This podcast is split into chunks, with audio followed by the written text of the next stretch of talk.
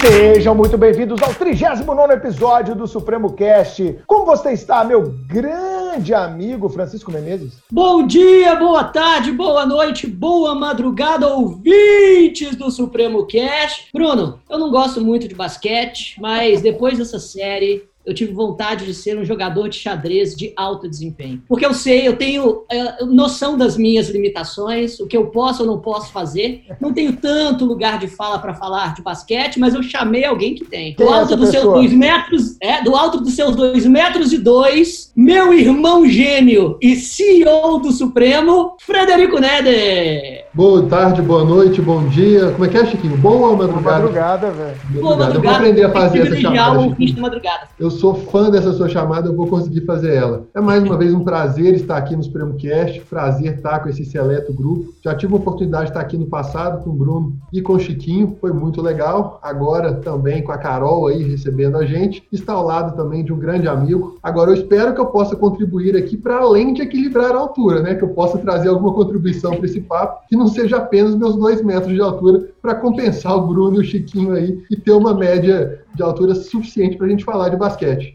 Show de bola. O Fred, né, Chico, de vez em quando, como ele é o CEO, a gente tem que trazer ele aqui, até para ele ver como está andando as gravações do Supremo Cast, como as coisas estão sendo conduzidas, para que ele possa, de vez em quando, liberar as verbas que a gente precisa. Então é muito é importante tem... que ele tenha cota. Ele está vindo aqui por uma questão de cota, a gente sabe disso. É, eu não queria falar, não, mas esse ano vocês gastaram muito dinheiro, né? Foi Gastamos estúdio, muito, mas estamos produzindo bastante. Isso que é o fundamental. Mas vocês estão de parabéns. Vocês sabem que eu sou fã desse projeto, tenho muito orgulho, sou ouvinte assíduo, então show de bola, é um prazer estar aqui, obrigado. Mais uma vez rebaixado, eu estou aqui pelo meu tamanho só porque eu pago a conta. Eu tô vendo que vou, vou colocar no mundo e assistir. É isso, Fred. No mundo é importante a gente ter consciência dos nossos papéis. E para complementar. E para complementar esse nosso bate-papo, um estreante aqui no Supremo Cast, grande amigo do time Supremo, grande amigo meu, da mesma geração minha, que é o meu amigo promotor de justiça do Estado do Rio de Janeiro, professor de processo civil, grande brother, Fabrício Bastos. Como é que você tá, meu querido Kibe? Bom dia, boa tarde, boa noite, boa madrugada para todos. Primeiro, olha, muito, muito obrigado. Eu sou ouvinte do Supremo Cast. É muito bacana. Eu tô aqui literalmente vivendo a era do rádio de uma outra maneira pela primeira vez eu vou participar de algo próximo ao rádio. Muito obrigado pelo convite, estou honrado. E o tema do nosso Supremo Cast de hoje é muito bacana. É um tema que me agrada muito, porque é, falar um pouco de esporte, um pouco de trajetória pessoal, um pouco de superação, para mim é sempre um assunto muito bacana. Não sei se tem um lugar de fala, porque o meu negócio é futebol, mas eu sou um ávido consumista, um ávido consumidor, melhor dizendo, do basquete norte-americano. É, como os meninos já anteciparam, pela primeira vez aqui no Supremo Cast, a gente resolveu debater uma série do Netflix. Não é isso? Carol, como é que você tá, minha amiga? É isso, Bruno. Eu tô bem e, olha, por pouco eu também não tinha lugar de fala aqui hoje, mas por outro motivo. Por quê? Eu não tinha Netflix. Eu tenho Netflix há um mês. Que eu não assistia nada disso. Eu não tinha nada disso. A cara que sorte a sua. Bem-vindo. eu não tinha. Eu tenho há um mês. Eu me senti um ET, gente. Eu saí com meus amigos, o pessoal falava de série, de filme, eu ficava, o que, que esse povo tá falando? Mas agora não. Agora eu tenho lugar de fala. É a pandemia mudando os hábitos de Carolina Exatamente. Carlos.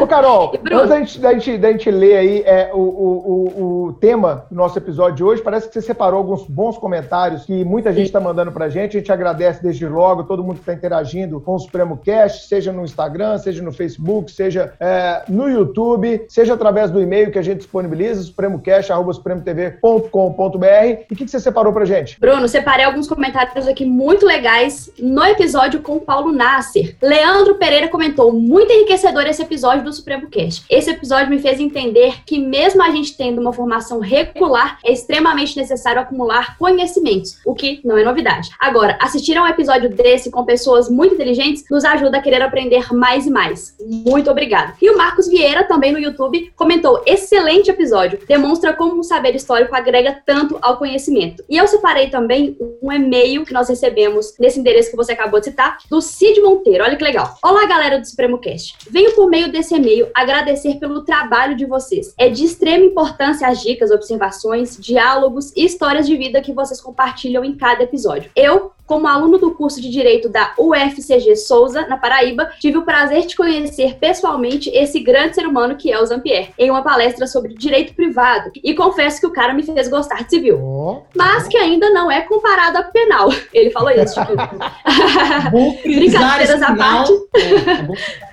Brincadeiras à parte, um grande abraço de Cid Monteiro e de toda a galera da UFCG. Oh, um abraço pra galera lá de Campina Grande, na Paraíba, onde estive no ano passado. Eu gosto muito, sabe, Fabrício, de rodar o Brasil inteiro dando palestra. Acho que você gosta também, cara. Você sempre faz isso. É muito legal de ter contato presencial. E eu tô doido para esse contato presencial voltar o quanto antes e que essa pandemia possa nos deixar voltar à vida de antes ou a um novo paradigma chamado novo normal, que está tanto normal. sendo discutido aí na internet. Carol, mas é fala pra gente aí, faz a introdução ao nosso episódio de hoje, minha amiga. Bom, a Netflix lançou mais uma produção exclusiva, The Last Dance. A série, produzida em parceria com a ESPN, conta a história do Chicago Bulls, enfatizando a trajetória da grande lenda do time, Michael Jordan. O documentário, que transmite uma imensidão de imagens históricas muito lindas, por sinal, e também entrevista com outros envolvidos nas competições do NBA, também retrata a história de outros jogadores, como Scott Pippen, Dennis Rodman, e ele demonstra como o time era antes do Jordan chegar, o que ele se tornou após sua chegada e a importância de sempre se trabalhar em equipe, sendo cada indivíduo único e importante. A ideia desse episódio, como vocês já falaram, é traçar um paralelo entre a série e a vida do concurseiro, demonstrando como é a jornada da aprovação, suas dificuldades, frustrações, como lidar com erros, reprovações, o peso das cobranças externas, as responsabilidades e a necessidade de foco, disciplina, equilíbrio, persistência e hábitos. Então, nesse bate-papo, o ouvinte, sem sombra de dúvidas, vai conseguir se enxergar e vai aprender a lidar com todo esse contexto que o estudo para concursos públicos envolve. Além disso, ele vai terminar o episódio ainda mais motivado e com mais força de vontade para buscar os seus objetivos, assim como foi Michael Jordan e todo o seu time. Perfeito, Carol. Excelente introdução. E isso mostra, né, para o ouvinte do Supremo Cast o porquê que a gente escolheu trabalhar pela primeira vez aqui nos episódios do Supremo Cast uma série do Netflix.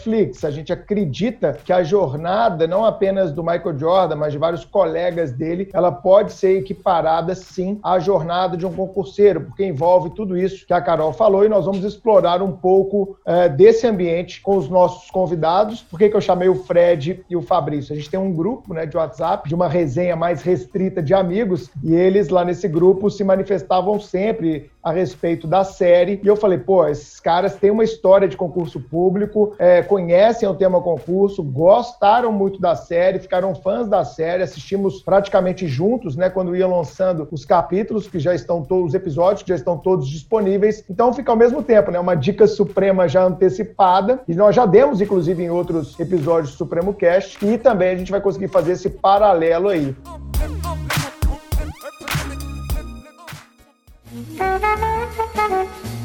Ô Chico, chamando a atenção, cara, pra série, o que, que você viu de legal nisso aí? Eu sei que tá assistindo, não era fã de basquete, mas é fã de grandes histórias. Eu acho que ali, muito mais do que só basquete, a gente tem uma grande história, uma grande narrativa, uma grande biografia. Eu concordo plenamente, eu só vou registrar rapidamente meu descontentamento, que eu me senti excluidaço aqui pelo, por, pelo grupo de WhatsApp. Não sabia que existia, mas tudo bem. Vamos voltar aqui para nossa pauta. Olha só. Chico, é um, grupo, é um grupo de professores do Rio de Janeiro, Chico. Não, não, não, é, não, não, eu sei disso, Bruno. Peraí, eu vou fazer uma observação aqui em defesa. Esse grupo, Chiquinho, só para quem responde o WhatsApp em menos de 36 horas, tá? Olha só, que injustiça. que injustiça. Eles pegam hábitos de antigamente, como, como que a mancha nunca sai, né? Nunca. É, nunca Tadinho, gente, o Chico sempre sofre nos episódios. Pode invocar o direito ao esquecimento. Eu vou ver, cara. Eu sou é. ex-atleta, agressividade aqui tá no sangue, tá na formação. Até eu É, justamente. Mas, voltando então. Olha só, Bruno, é, eu comecei a assistir a, a, série e inicialmente eu até achava, confesso, que eu não ia conseguir encontrar tantos paralelos assim entre a jornada é, é, do concurso público, do estudo para concurso público ou da preparação para qualquer tipo de provação, seja uma prova de doutorado, seja um trabalho extremamente difícil, qualquer provação que exija daquele que está desempenhando um, uma performance muito acima da média, principalmente em contextos de, de, de competição. Uhum. Mas, é, sinceramente, depois que eu vi a, a, a, série, eu achei vários vários paralelismos interessantes e outras coisas que são uh, não, não tão interessantes assim, mas que ainda assim podemos tirar algumas lições. Eu anotei aqui é, paralelos positivos e paralelos negativos. Foram sete paralelos positivos e quatro paralelos negativos, na minha opinião, com relação a, a essa comparação. O, o primeiro, eu gostaria de lançá-los aqui, a gente vai discutindo ao longo do cast, eu acho que tá didaticamente tá fica... Estabeleça, estabeleça os pilares da nossa discussão, Chico. Os pilares da nossa discussão, exatamente. Primeiro, um paralelismo positivo é, no, que, é, no que diz respeito a essas duas jornadas, elas, elas, elas são muito parecidas. No primeiro quesito, persistência. A gente percebe nos profissionais de alto desempenho da série, do Michael Jordan, do Scottie Pippen, é, enfim, que há algumas falhas, algumas derrotas e alguns descontentamentos no caminho serão extremamente dolorosos e aparentemente intransponíveis. Mas é, mesmo assim, eles persistem exatamente nos seus objetivos desde o início. O segundo ponto, os bons hábitos. Tendo em vista que o, a gente percebe nos jogadores de alto desempenho determinados hábitos que são cultivados desde muito cedo em prol desse, desse objetivo. É, a, a terceiro ponto, que na verdade é o meu ponto mais querido aqui, é o prazer no processo. Perfeito. Eles gostam tanto do que eles fazem. Eles, eles sentem tanto prazer em, em progredir, que eu acho que, na minha opinião, é o ponto mais importante de todos. Uhum. É, número quatro, o apoio da família e a manutenção de bons valores familiares. A gente percebe em alguns, não, não percebe em outros. É, o quinto ponto é a autoestima, porque a, porque a falta dela, a gente percebe, acaba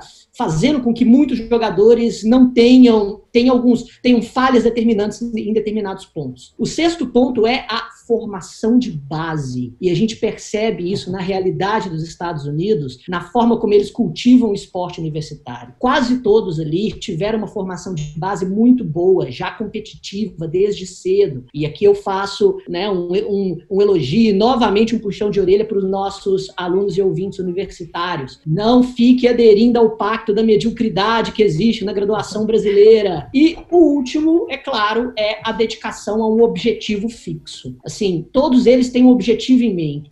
E, e perseguir esse, esse, esse, objetivo mantém eles na estrada, mesmo que eles tenham que divergir em alguns pontos. Eu, eu, quero, eu queria, Chico, que a gente trabalhasse e explorasse esses pontos que você falou, e depois aí você volta com os outros pilares, que são os pontos não tão positivos. Que Exatamente o que eu ia sugerir. Vamos embora. Show de bola, show de bola. É, Fredão, você concorda aí com esses pontos positivos que o Chico destacou, cara, dessa é, persistência, os bons hábitos, as boas relações, né? Me diga com quem você anda, que eu te direi quem é. O foco no título, em buscar mais um anel, a questão de nunca estar satisfeito, né? A questão de formação de base. O cara perde uma final de, de, de conferência, no outro dia de manhã tá lá, filho, ó, arremessando mil, mil, mil bolas lá, malhando, correndo. O que você pensa disso aí, Fredão? Dá a sua opinião para a gente começar o bate-papo, cara. Cara, eu vou começar um bate-papo com uma visão que eu tive é, vendo esse documentário, embora eu fosse criança nessa época que o Michael Jordan jogava, eu já assistia, e apesar dos meus dois metros, eu nunca fui atleta de basquete, tá, galera? Eu fui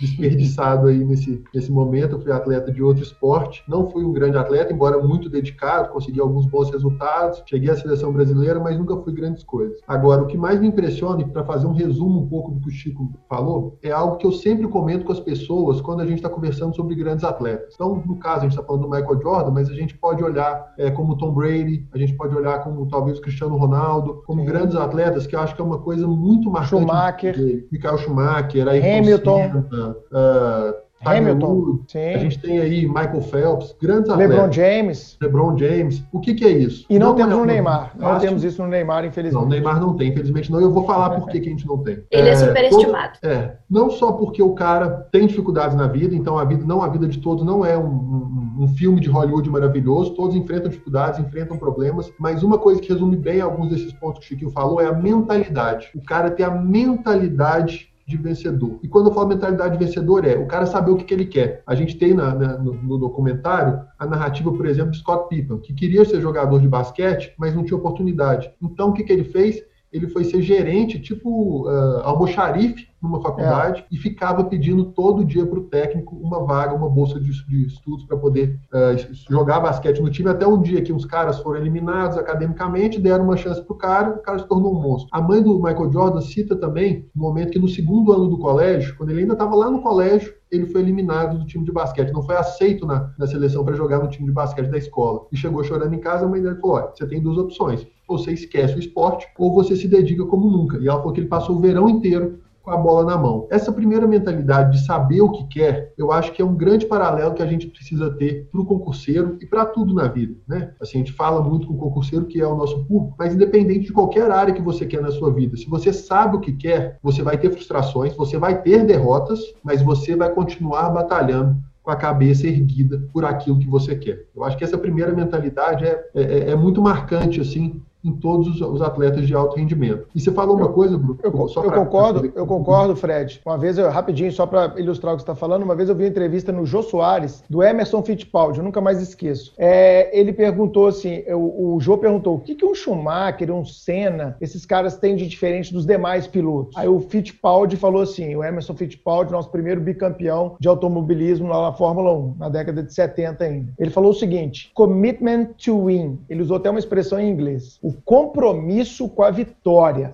O cara coloca aquilo ali de uma forma como se fosse uma obsessão e ele vai fazer de tudo, tudo que precisar ser feito, sem mimimi, sem vitimismo, ele vai correr atrás. Só para ilustrar isso que você falou. E aí, já complementando, dando sequência no que você falou, essa mentalidade de campeão não, não surge depois que você é campeão. Pelo contrário, é. ela tem que surgir antes. Óbvio. Se ela não surgir antes, você nunca vai ser um campeão. E aí na série narra dois momentos que para mim são muito marcantes, porque demonstram. O Michael Jordan ele começou na NBA na temporada de 84, 85, Sim. e logo já foi reconhecido como um talento e foi crescendo, foi crescendo, foi crescendo, o melhor da, da, da, da, da liga, e ainda não uhum. tinha um título. E aí na temporada 90, já com o Scott Pippen, um time já com, com o Phil Jackson, salvo engano, eles perdem a final da conferência pro Detroit Pistons. Sim. E eles perdem principalmente porque os caras eram muito mais fortes que eles, eles eram novos, moleques novos. Mais experientes. E aí o que que acontece? Esse é o primeiro fagulho do campeão que eles, que eles narram na série. Ao perder o jogo, eles estavam eliminados, teriam férias, dois, três meses, para voltar para a temporada seguinte. E eles narram na série. O que, que eles fizeram? No dia seguinte, todos foram para academia,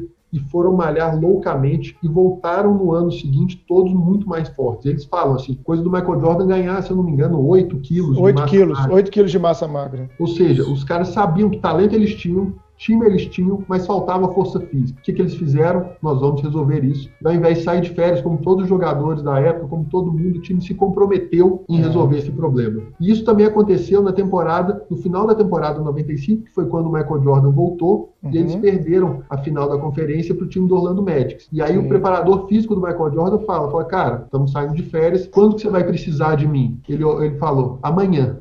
Porque se eu estou de volta, se eu não tive fôlego, e o Michael Jordan foi muito criticado na volta dele, é. o corpo estava preparado para o basquete e tal, depois da temporada que ele, das duas temporadas que ele ficou fora, ele falou amanhã. Eu acho que isso, essa mentalidade de vencedor, quando você perde, fazendo um paralelo, quando você é reprovado num concurso público, e as pessoas às vezes têm aquele discurso de ah, não fica triste. Ah, cara, tem que ficar triste, eu acho que faz parte do processo. É, isso a diferença é você vai ficar triste, sentado, chorando e achando que o mundo é injusto, ou você vai ver os seus erros e vai batalhar por isso. Eu tenho certeza que o Fabrício, para chegar no, no, cargo que ele tem hoje, foram algumas reprovações. E eu Perfeito, acho que ele pode cara. falar um pouquinho dessa mentalidade que ele teve, talvez não clara na cabeça dele. Olhando para trás, talvez agora ele consiga enxergar. Mas acho maravilhoso isso, cara. Ele consegue dizer os momentos que ele perdeu para estar tá hoje no cargo que ele está. É.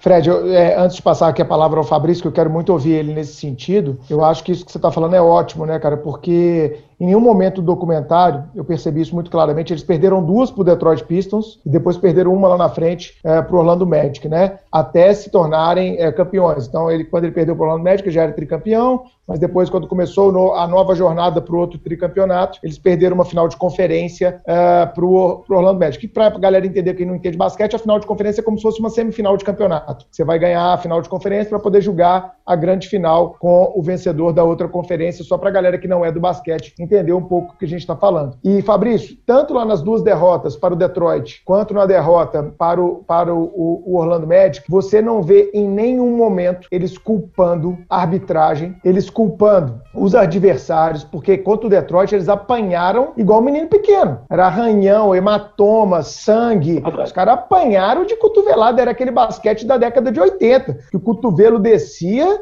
e nego não via onde batia, né? E não era falta, e hábito não apitava. E eles ficavam reclamando e seguiam o jogo. E isso é muito importante, porque o que o Fred falou me marcou muito, por exemplo, no ano passado, quando a gente teve um grande concurso que foi delegado do Espírito Santo. Tudo bem, a banca fez muita cagada, a banca foi horrível, a banca foi injusta, mas o que eu vi de concurseiro é não olhando para si mesmo e se perguntando o que eu poderia ter feito melhor. Poxa, mas eu errei essa peça. O que, que faltou de eu estudar para acertar essa peça? Né? Então, muitas vezes, a gente quer procurar culpados pelos nossos fracassos. Tem uma aluna nossa do Espírito Santo que sempre ouve a gente aqui, a Larissa. E a Larissa, Fred, você conhece ela também, ela sempre está nos nossos Hora. A Larissa, ela tinha sido aprovada nessa prova do Espírito Santo, cara, que foi cancelada, sabe? E quando a prova. Imagina você, cara, ela foi para a prova oral e a prova foi cancelada. Então era para a menina tá o quê? Tá surtando, né? Ela me mandou uma mensagem, Bruno, estou muito chateada que a prova foi cancelada e ela é uma menina que estuda há 7, 8 anos. Ela tem uma bagagem violenta, já passou em outros concursos, mas o sonho dela é ser delegada no Espírito Santo. E ela falou, Bruno, não importa, cara, eu fiz o meu papel, eu dei o meu melhor. Se esse concurso foi cancelado e a culpa eu não tem nada a ver com isso, o meu papel é retornar e voltar a estudar e esperar a próxima. Sabe quando você olha a mensagem dela assim, Fabrício, fala, tá aprovada, cara. Essa menina tá aprovada no concurso que ela quiser. Por quê?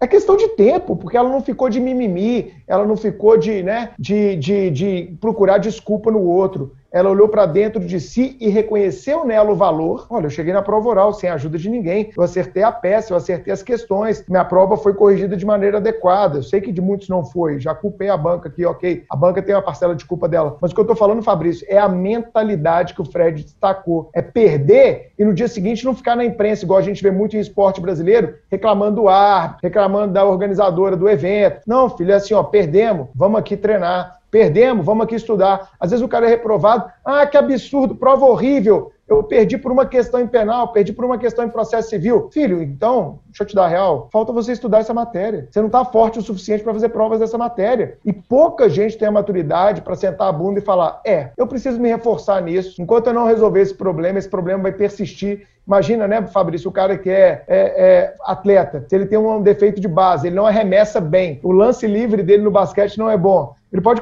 comprometer aquele compromisso dele. Conta um pouquinho da sua história e como é que você vê isso aí na sua história de concurseiro, cara. Não, cara, eu, eu achei perfeita a sua colocação e, e aqui, como sempre, é, eu, como já falei, sou um ávido ouvinte do Supremo Cast, eu me sinto, quando eu ouço o Chiquinho, eu me sinto um pequeno padawan perto dele. O cara é um, o cara é um mestre Jedi ele, ele, consegue sintetizar os assuntos assim de uma forma brilhante.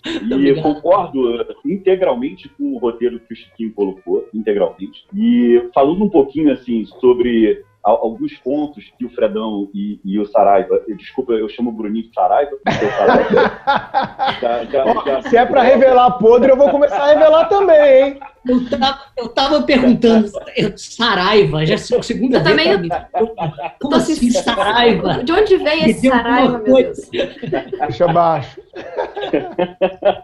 Não, e aí eu, eu, fiquei, eu fiquei pensando assim, nas duas falas, é, a há interseções perfeitas na minha visão sobre trajetória. Por isso que eu sou um ávido consumidor também de biografia, porque sabe uma coisa interessante, Bruninho, que eu acho fantástico quando você lê uma biografia, como as circunstâncias moldam uma pessoa, seja para o bem, seja para o mal, e como alguns fatos que por vezes não têm qualquer ligação podem moldar também. Eu acho isso fantástico. Por exemplo, é, o Fredão citou aí a, a, reprovação do Michael Jordan no dono da escola.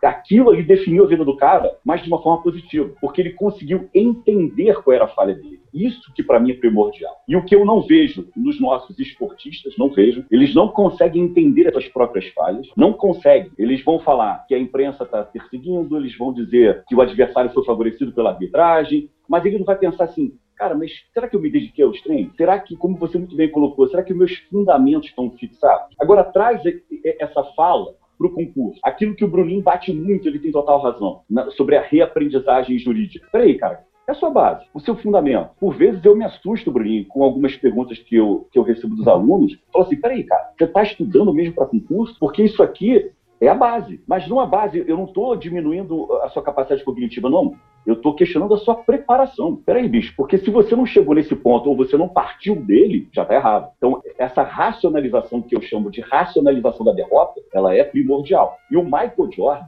em vários momentos da, da série, fica isso muito nítido. Ele teve aquela derrota no segundo ano, forjou ele. Uhum. Ele teve aquela contusão gravíssima no pé. Verdade. Que ele falou o seguinte: que ele falou o seguinte, bom, eu tenho 10% de chance de não, de não poder jogar mais, pô, mas eu tenho 90%, eu vou me reforçar. E olha que interessante, eu já tive contusões sérias. Ele voltou com a perna machucada mais forte do que a perna sã. Então perceba a mentalidade do cara. Eu vou reforçar para não me machucar de novo. Aí o cara teve a derrota do Detroit Pistons. O cara apanhou, apanhou igual a cachorro magro em frente de açougue. E detalhe, o Dennis, é, Dennis Rodman, que foi ser depois do seu colega de, de Chicago Bulls, falou o seguinte: eu não sei como que o Michael Jordan aguentou apanhar tanto. Para você ver como que o cara era um nível alto. O cara apanhou, apanhou, apanhou, saiu derrotado e ele entendeu o que ele tinha que fazer. E aí o Bruninho citou a Larissa, eu também conheço a Larissa, e o Bruninho tem total razão. Cara, você tem que racionalizar sua derrota. O Fredão me instou a, a me manifestar sobre a minha trajetória. Fredão, eu vou te dar o um número. Eu passei do meu 31 primeiro concurso. Eu tive 30 reprovações. E, e aí olha como é que é interessante, e eu sei que o Bruninho gosta dessa parte, assim, sobre inteligência emocional. Certa feita,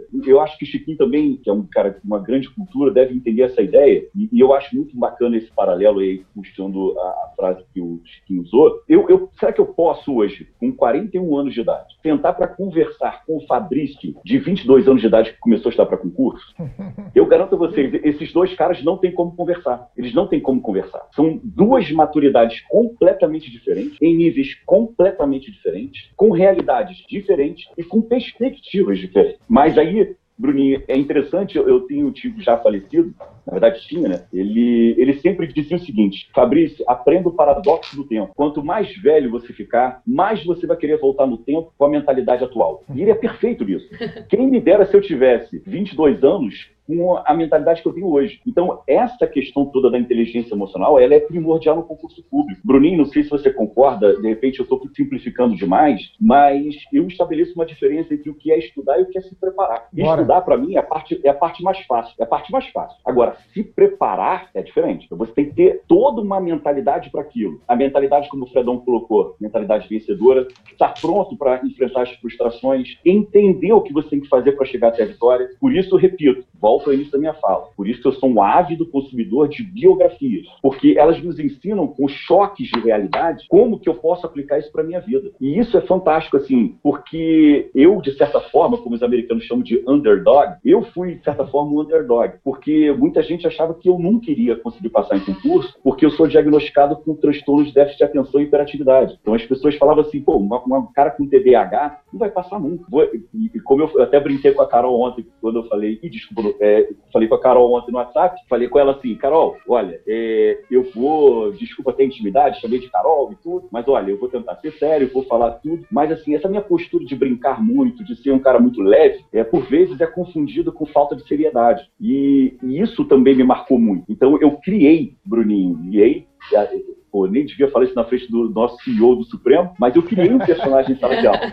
Em sala de aula, eu sou um cara extremamente sério. Eu quase não faço brincadeira, eu quase não rio, eu só porque assim, eu tive que criar esse personagem. Então, traçando um paralelo com o concurso e com o esporte, eu vejo que, por vezes, esses caras criam personagens. É, tem uma passagem da série, desculpa se eu estiver me alongando demais, tá? Não, vai lá, mete bronca, é, tá excelente.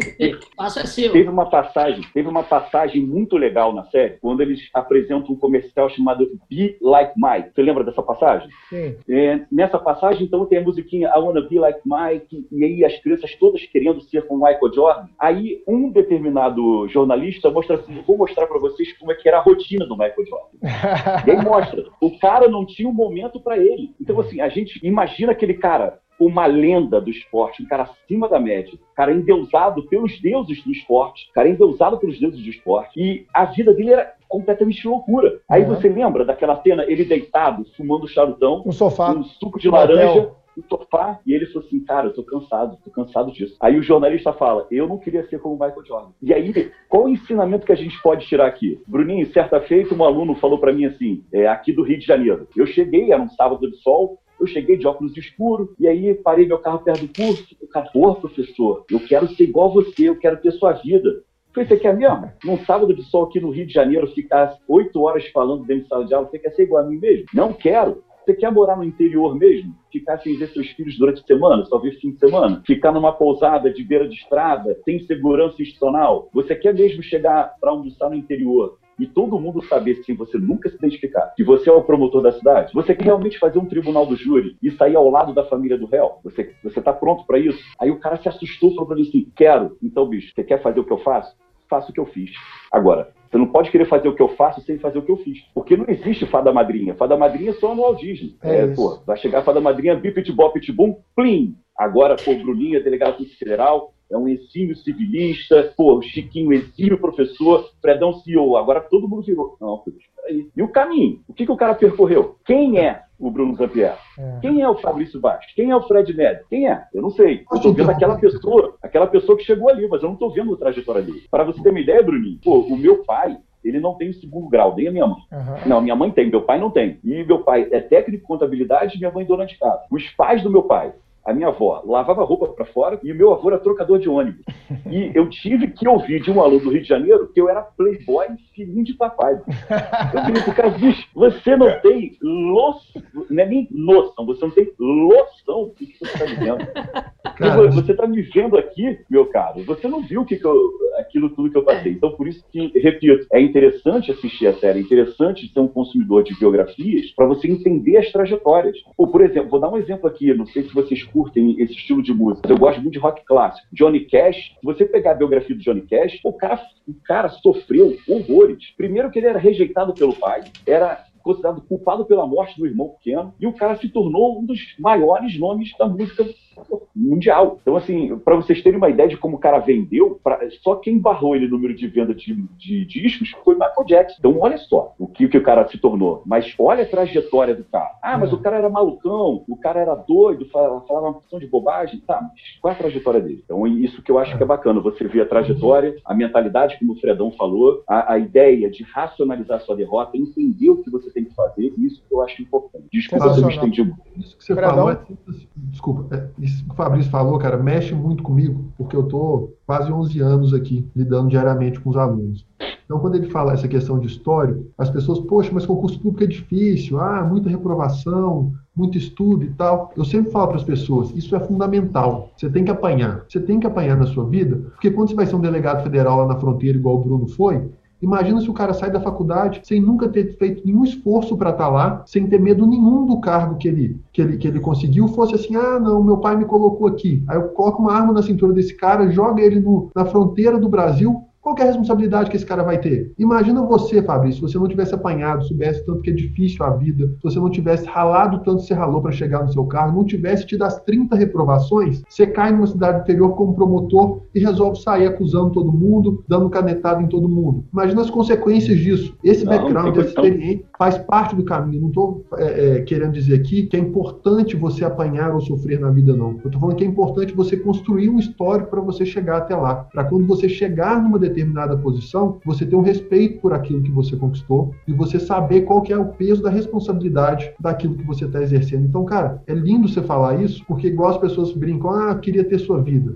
Meu amigo, é fácil ter. É pagar o preço que eu paguei. É pagar o preço, exatamente. É pagar o preço que você paga. Né? Eu entendo que as jornadas são diferentes, que as pessoas têm históricos de vida diferentes, mas é muito importante quem está percorrendo essa jornada da, do, do, concurso público ou de qualquer outra jornada na vida. Né? Eu não sou concursado, nunca fiz concurso, mas que eu estou aqui hoje né, com o Supremo depois de tantos anos, cara, o Bruno sabe disso, o Chiquinho também, porque a gente contou no podcast. Eu fiz tudo aqui dentro. Eu fazia, comprava passagem de professor, eu fazia resumo, eu trocava lâmpada, eu atendia aluno, fazia matrícula, é, já gravei aula, até já filmei aula um dia com o câmera filmou. Cara, eu já fiz tudo. Então, hoje, para eu estar aqui conversando com todas as pessoas da equipe, eu já passei no lugar de todas. Eu acho que isso é importante, que as pessoas muitas vezes, quando ah, quer formar e quer passar num grande concurso público no dia seguinte. Cara, você não imediatismo, sabe... Imediatismo, né? Esse, perfeito, Carol. O imediatismo e essa falta de disposição de percorrer a jornada necessária prejudica muito o sucesso e a felicidade das pessoas. Perfeito, Fredão. Chico e Carol. Chico. Acho que o Carol levantou primeiro, você quer. Então, Carol, Carol. Rapidinho. É, o Fabrício falou uma coisa assim sensacional sobre circunstâncias. Cada um tem uma circunstância. Eu tenho uma, Chiquinho tem outra, o Bruno tem outra. Eu tive uma infância, Fabrício teve outra, Fred teve outra, o ouvinte teve outra. E é impressionante como essas circunstâncias, essas coisas que acontecem na vida da gente, formam a nossa personalidade, né? Na série, por exemplo, quando ali nos primeiros episódios eles contam as histórias de Michael Jordan e, e do Pippen também, eles é, falam muito que o pai do Michael Jordan era muito exigente. Se ele percebesse que você não deu o seu máximo, se ele achasse que você não deu o seu máximo, ele arrumava um jeito de te exigir mais. E o Jordan era muito competitivo com o irmão. Então isso formou muito a personalidade dele e fez ele ser quem ele é hoje. O Pippen, como o Fred falou, ele teve uma infância difícil, né? Então ele encontrou uma oportunidade naquilo ali a partir do objetivo que ele queria para sua vida. Então é isso, pagar o preço. Será que as pessoas estão pagando esse preço? Ou elas estão vendo só o futuro, só o que aparece de fora? Elas estão vendo mesmo o que, que a pessoa passa para chegar onde ela chegou? É pagar o preço. Precisa pagar o preço. E oferecendo, e oferecendo um, um, contraponto interessante, que é o que eu acho que é complementar a, a tudo isso que a gente está dizendo, é, as pessoas confundem muito dificuldade com desprazer, sabe? Assim, acham que é a mesma coisa necessariamente. Acham que pagar o preço é justamente ter que se sujeitar há muito sofrimento por um tempo indeterminado para um, uma salvação lá na frente. E um dos pontos que eu coloquei, o meu, meu ponto 4 aqui da, da exposição, era justamente prazer no processo. E é, já que o Fred falou um pouco sobre a, a sua trajetória, eu, eu, falo um pouco também. Quando eu comecei a pegar várias turmas no Supremo ao mesmo tempo, começando a, a dar aula ainda, né, sendo um, um, um pequeno padawan de é, para utilizar aqui o, o, a terminologia nerd de, é, Jedi do meu Oi? Você no palanque você é era o cara mais novo da sala. É, exa exatamente. Muitas vezes mais, mais novo do que a maior parte dos alunos. E logo, e logo em seguida eu comecei a, a, a, mesclar o estudo do mestrado e as aulas na graduação com o curso. E assim, foram muitas madrugadas, virando a noite, lendo livros complexos, porque eu sempre me propus, não, não por ser tão competitivo, mas por querer oferecer um, um diferencial, eu sempre me propus a a, a, expor os tópicos mais complexos do direito penal de forma correta e ao mesmo, e ao mesmo tempo inteligível. Isso sempre foi muito difícil. Eu sempre, eu sempre passei é, muitas madrugadas, pré-aula, preparando aula até 4 horas da manhã para poder pegar aula às 8. Todo mundo sabe como é que eu odeio Pô, quantas é, vezes, trabalhar de manhã.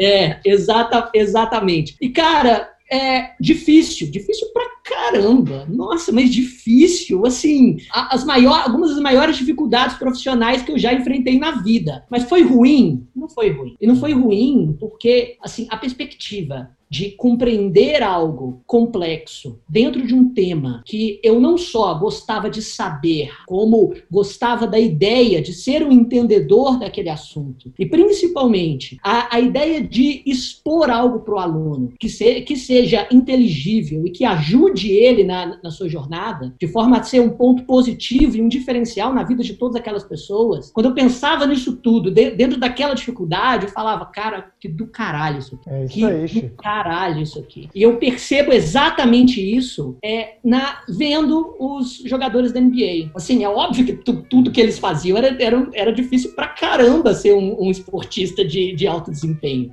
É. Mas, cara, o, o esporte, especificamente o basquete, era, era a vida de todo mundo. Eles tinham prazer no processo. E cultivar prazer no processo é possível, principalmente quando você tem um objetivo muito claro em mente e, o, e assim, algo que você a, a, a, que você quer aspirar, sabe? Algo que você quer atingir, alguém é. que, você, que você quer tocar, algo que você quer exercer, que você quer ser. É claro que, e aqui eu falo, falo rasgado desde que a gente falou desde, da, da primeira vez, no nosso Supremo Cast. Se você odeia o direito, nossa, odeio o direito, não gosta de estudar nada disso, é, ah, não, eu queria queria estar tá na música, mas quem sabe uma estabilidade de um serviço público vai ser bom para mim. Pare e repensa a sua vida. De verdade. Exato. De verdade. Pelo menos é, é, é a minha opinião. Eu não sei se, se todo mundo aqui concorda comigo. Claro, claro. Plenamente. É, mas se você gosta de se você gosta de, de alguns aspectos do, do estudo jurídico, que almeja ser um, um, um, funcionário público e exercer uma função bacana, exercer uma função que você acha nobre como, como operador, é, é, como operador do direito, começa a pensar e a racionalizar as suas derrotas e os seus caminhos dentro desses percalços,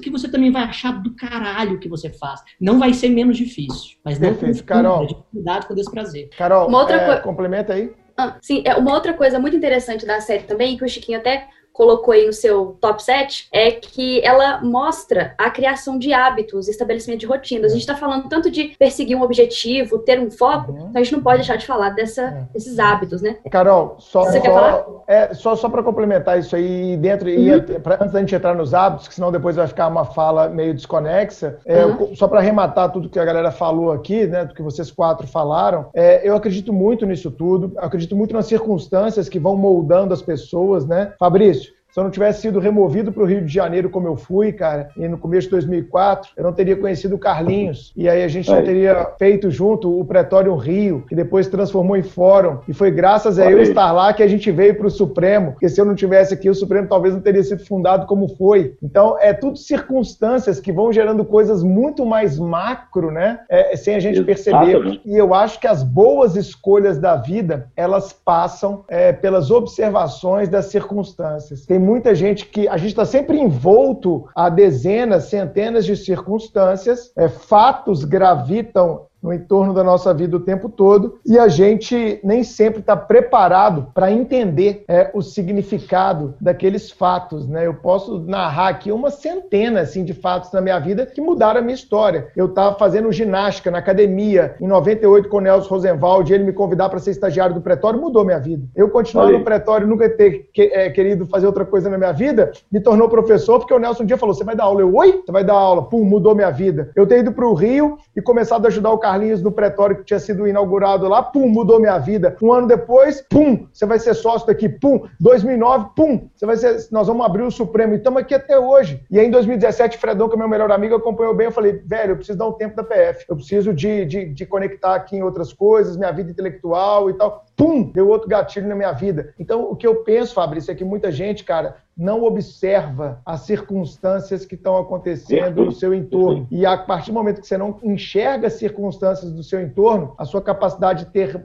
é, decisões ruins, elas, elas são, elas, elas acabam acontecendo, né? E para fechar e passar a palavra para Carol de novo, é, Carol, o que o Chiquinho falou aí eu acho fundamental de curtir o processo. Eu acho que todo uhum. mundo que vira professor, todo mundo que se tornou professor um dia na vida, de qualquer coisa, é porque gosta muito daquilo que faz. Ninguém vai se tornar um técnico de esporte, ninguém vai se tornar um professor de direito, um professor de inglês, um professor de qualquer coisa, se não amar muito aquilo que ele faz e acreditar muito na transformação das pessoas é, que estão que estão sob sua é, tutoria. Eu fico pensando num personal trainer, né? O quanto deve ser ruim para um personal trainer ele pegar aquele aluno que só reclama, ah não, mais uma série, Deus me livre, ah não, tá muito pesado pesado, tá doendo aqui. Poxa, mas você não quer ficar mais forte, emagrecer, ganhar massa magra? Ah, não, deve ser um inferno para a vida é, daquele, daquele personal trainer. Para falar da gente, né, para a gente, já que esse, o Supremo Cash é uma via de diálogo entre o corpo discente e docente do Supremo. É, é muito frustrante para qualquer pessoa que está dando aula ver um aluno é, conectado no celular, ver um aluno que não está nem aí para aquilo que está sendo dito sobremaneira em curso preparatório. Na faculdade ainda vai. Né? O cara está ali para cumprir tabela para dar satisfação para a família, mas no curso preparatório, um curso que é educação de adultos, né? Você vê um cara desconectado e você às vezes se matando lá na frente, gritando, berrando. Oito horas de aula, né, Fabrício? Pouca gente sabe oh. o quanto dói, o quanto dói a face por causa da musculatura, o quanto dói a garganta, o quanto dói a perna, o quanto dói o quadril, né? E quanto mais velho você vai ficando, né, Fabrício? Mais vai doendo. vai ficando mais dolorido. E, e, e assim, a gente ali naquela paixão de transmissão de conteúdo, de ser um eterno estudante, é isso que o professor é, um eterno estudante, e só vira professor quem ama muito aquilo dali. E eu acho que, fazendo um paralelo com a série, Chico, é, você via que todo grande atleta, ele gosta demais de treinar. Eu vou dar dois exemplos que eu sigo no Instagram.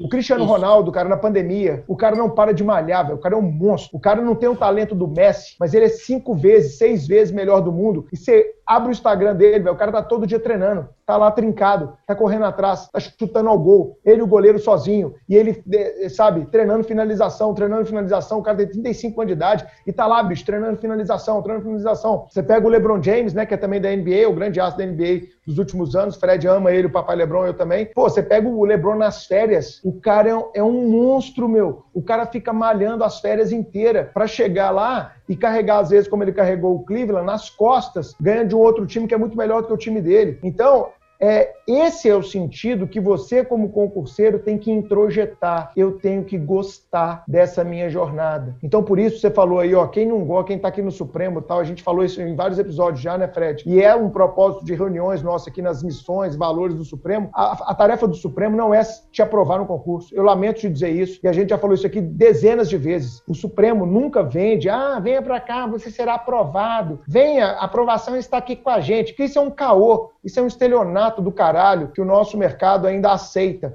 O Supremo é um curso que transforma a sua vida. Então ele vai te colocar em outro patamar, para usar a expressão que o Fabrício e o time dele gostam, né? Outro patamar. Outro patamar. Nós vamos colocar você no outro patamar de conhecimento, de maturidade, de humanidade. Então o Supremo é tudo isso. Então o Fred sabe, a gente tem vários alunos que hoje são empreendedores. Sabe, outro dia eu e o Fred estava andando ali em Lourdes, um aluno, ô Fredão, ô Bruno, o cara, o cara tá lá com uma loja de esfirra lá em Lourdes, né? Falou oi pra gente lá, tá abrindo franquia e tal. Sabe, a gente tem N exemplos disso, não é um nem dois, não, N exemplos. Tem a ex-aluna nossa que é dona da maior rede de saladaria aqui de Belo Horizonte, sabe? Tem aluna nossa que tem franquia de, de, de, de, de depilação, de lojas de depilação, de rede de depilação. Cara, e você conversa com eles, eles falam: o Supremo mudou minha vida, porque eu vi que eu não conseguia encarar essa jornada de um concurso público. Isso é tão legal. A gente tem que contribuir. A nossa jornada é uma jornada de contribuição na transformação. Que seja para uma pessoa virar professor, né? Olha o Chico aí, Fred. O Chico é nosso ex-aluno e hoje é um dos nossos mais brilhantes professores. A gente transforma as vidas das pessoas. Isso é o mais legal da gente ter é, é, isso isso na cabeça. Aprovação é uma consequência. Ame o processo. Você não estuda para ser aprovado, você estuda para obter conhecimento. E esse conhecimento você vai levar ele para os vários segmentos da sua vida. Né, Fabrício? A Carol queria falar antes, desculpa. Não, perfeito. Acabou o episódio, então, né?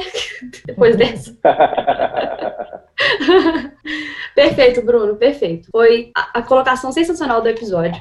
E assim, voltando a falar do, dos hábitos, é, a série mostra muito isso, né? Então, assim, eles, eles queriam ser o melhor time. Michael Jordan queria ser o melhor jogador. Eles queriam vencer, eles tinham sede de vitória. Então, eles treinavam. Em, diversas, é, em diversos episódios da série, você vê ali eles malhando, treinando mesmo é, e, e, isso é muito, fica muito evidente e que dá pra gente comparar muito com a vida do concurseiro. Sim, é, mas aí o concurseiro, e, vamos só fazer esse, esse, esse para, parênteses, né, Carol? Uh -huh. é o seguinte, é, o, o, Michael Jordan, Fabrício e Fred, ele seria aquele concurseiro que passou em 30 concursos em primeiro lugar. E nem todo mundo precisa ser Michael Jordan para jogar na NBA, né? Exato. Vamos pensar isso. Sim, exatamente. Mas é justamente isso. Como criar esses hábitos, né? Como manter o foco, a disciplina, porque a gente vê, assim, essas personalidades, essas estrelas, e a gente às vezes tem essa impressão de que eu preciso ser assim para conseguir entrar num time ou para conseguir uma aprovação. Às vezes eu vejo um amigo meu que estuda assim 24 horas por dia e eu me inspiro, eu quero ser como aquele cara, mas às vezes a vida dele não é como a gente pensa. Então assim, como manter esse foco, como construir esses hábitos, essas rotinas? O que que Fabrício e Fred assistindo a série pensam sobre isso? O qual paralelo vocês fazem com, com esses trechos da série que vocês assistiram e como é, os concurseiros e eu me incluo nesse meio, também preciso de uma dica dessa, manter o foco e a disciplina e como criar hábitos. Posso, posso Fred, começar? Fabrício, vai ah, não, Fredão, Fredão. Pode. Olha, a, a, primeira dica que eu dou, e é uma dica geral, que eu acho que isso vale não só para quem é concurseiro, para quem quer sê-lo e para quem não o é. Seja seletivo. Seletivo no, no, mais amplo, ampla acepção que esse termo possa ter. Seja seletivo com o uso do seu tempo, seja seletivo com as suas companhias, seja seletivo naquilo que você realmente quer para você. O, o, o Saraiva falou uma coisa interessante ali. Ele falou, pô, o Michael Jordan seria aquele cara que passou em primeiro lugar em todos os concursos. Ontem eu eu eu estava eu tava revendo um capítulo da série que eu queria rever esse capítulo, que eu queria citar é, uma, uma, uma cena e eu queria ter certeza que eu citaria na, no episódio correto. É, a, a, questão versava sobre o seguinte: eu olhei a série, principalmente depois que o Bruninho me convidou, falei, cara, eu quero rever a série justamente para ter uma outra perspectiva. Vou ver se eu consigo ter uma nova visão sobre aquela série. E aí eu pensei o seguinte: vejam se vocês comungam da mesma percepção que eu. É, Michael Jordan, Corey Pippen e Dennis Rodman são três perfis de concurseiros diferentes. Três Totalmente. Uhum. O Michael Jordan é o gênio. Michael Jordan é o gênio. É aquele cara que você tem que aprender com, mas que você dificilmente vai ser como. Perfeito, Porque, cara. Então, você a, aprende como, mas você dificilmente vai ser. O Scottie Pippen é aquele cara habilidoso, cara talentoso, cara que tem potencial, mas que por vezes não consegue visualizar o seu próprio potencial. Haja vista quando ele mesmo, e essa fala foi dele, e aí eu volto, Carol, aquela questão da circunstância. Perceba, uhum. quando ele assinou com o Chicago Bulls, ele tinha uma situação na qual ele se sentia impotente para negociar um contrato melhor. Ele precisava Sim. sustentar a família. Então ele aceitou um contrato ruim, que inclusive ele sabia que era ruim. Só que ele foi um dos grandes jogadores da NBA. Todo e ele não tinha os melhores, o melhor salário. Não, não era nem perto.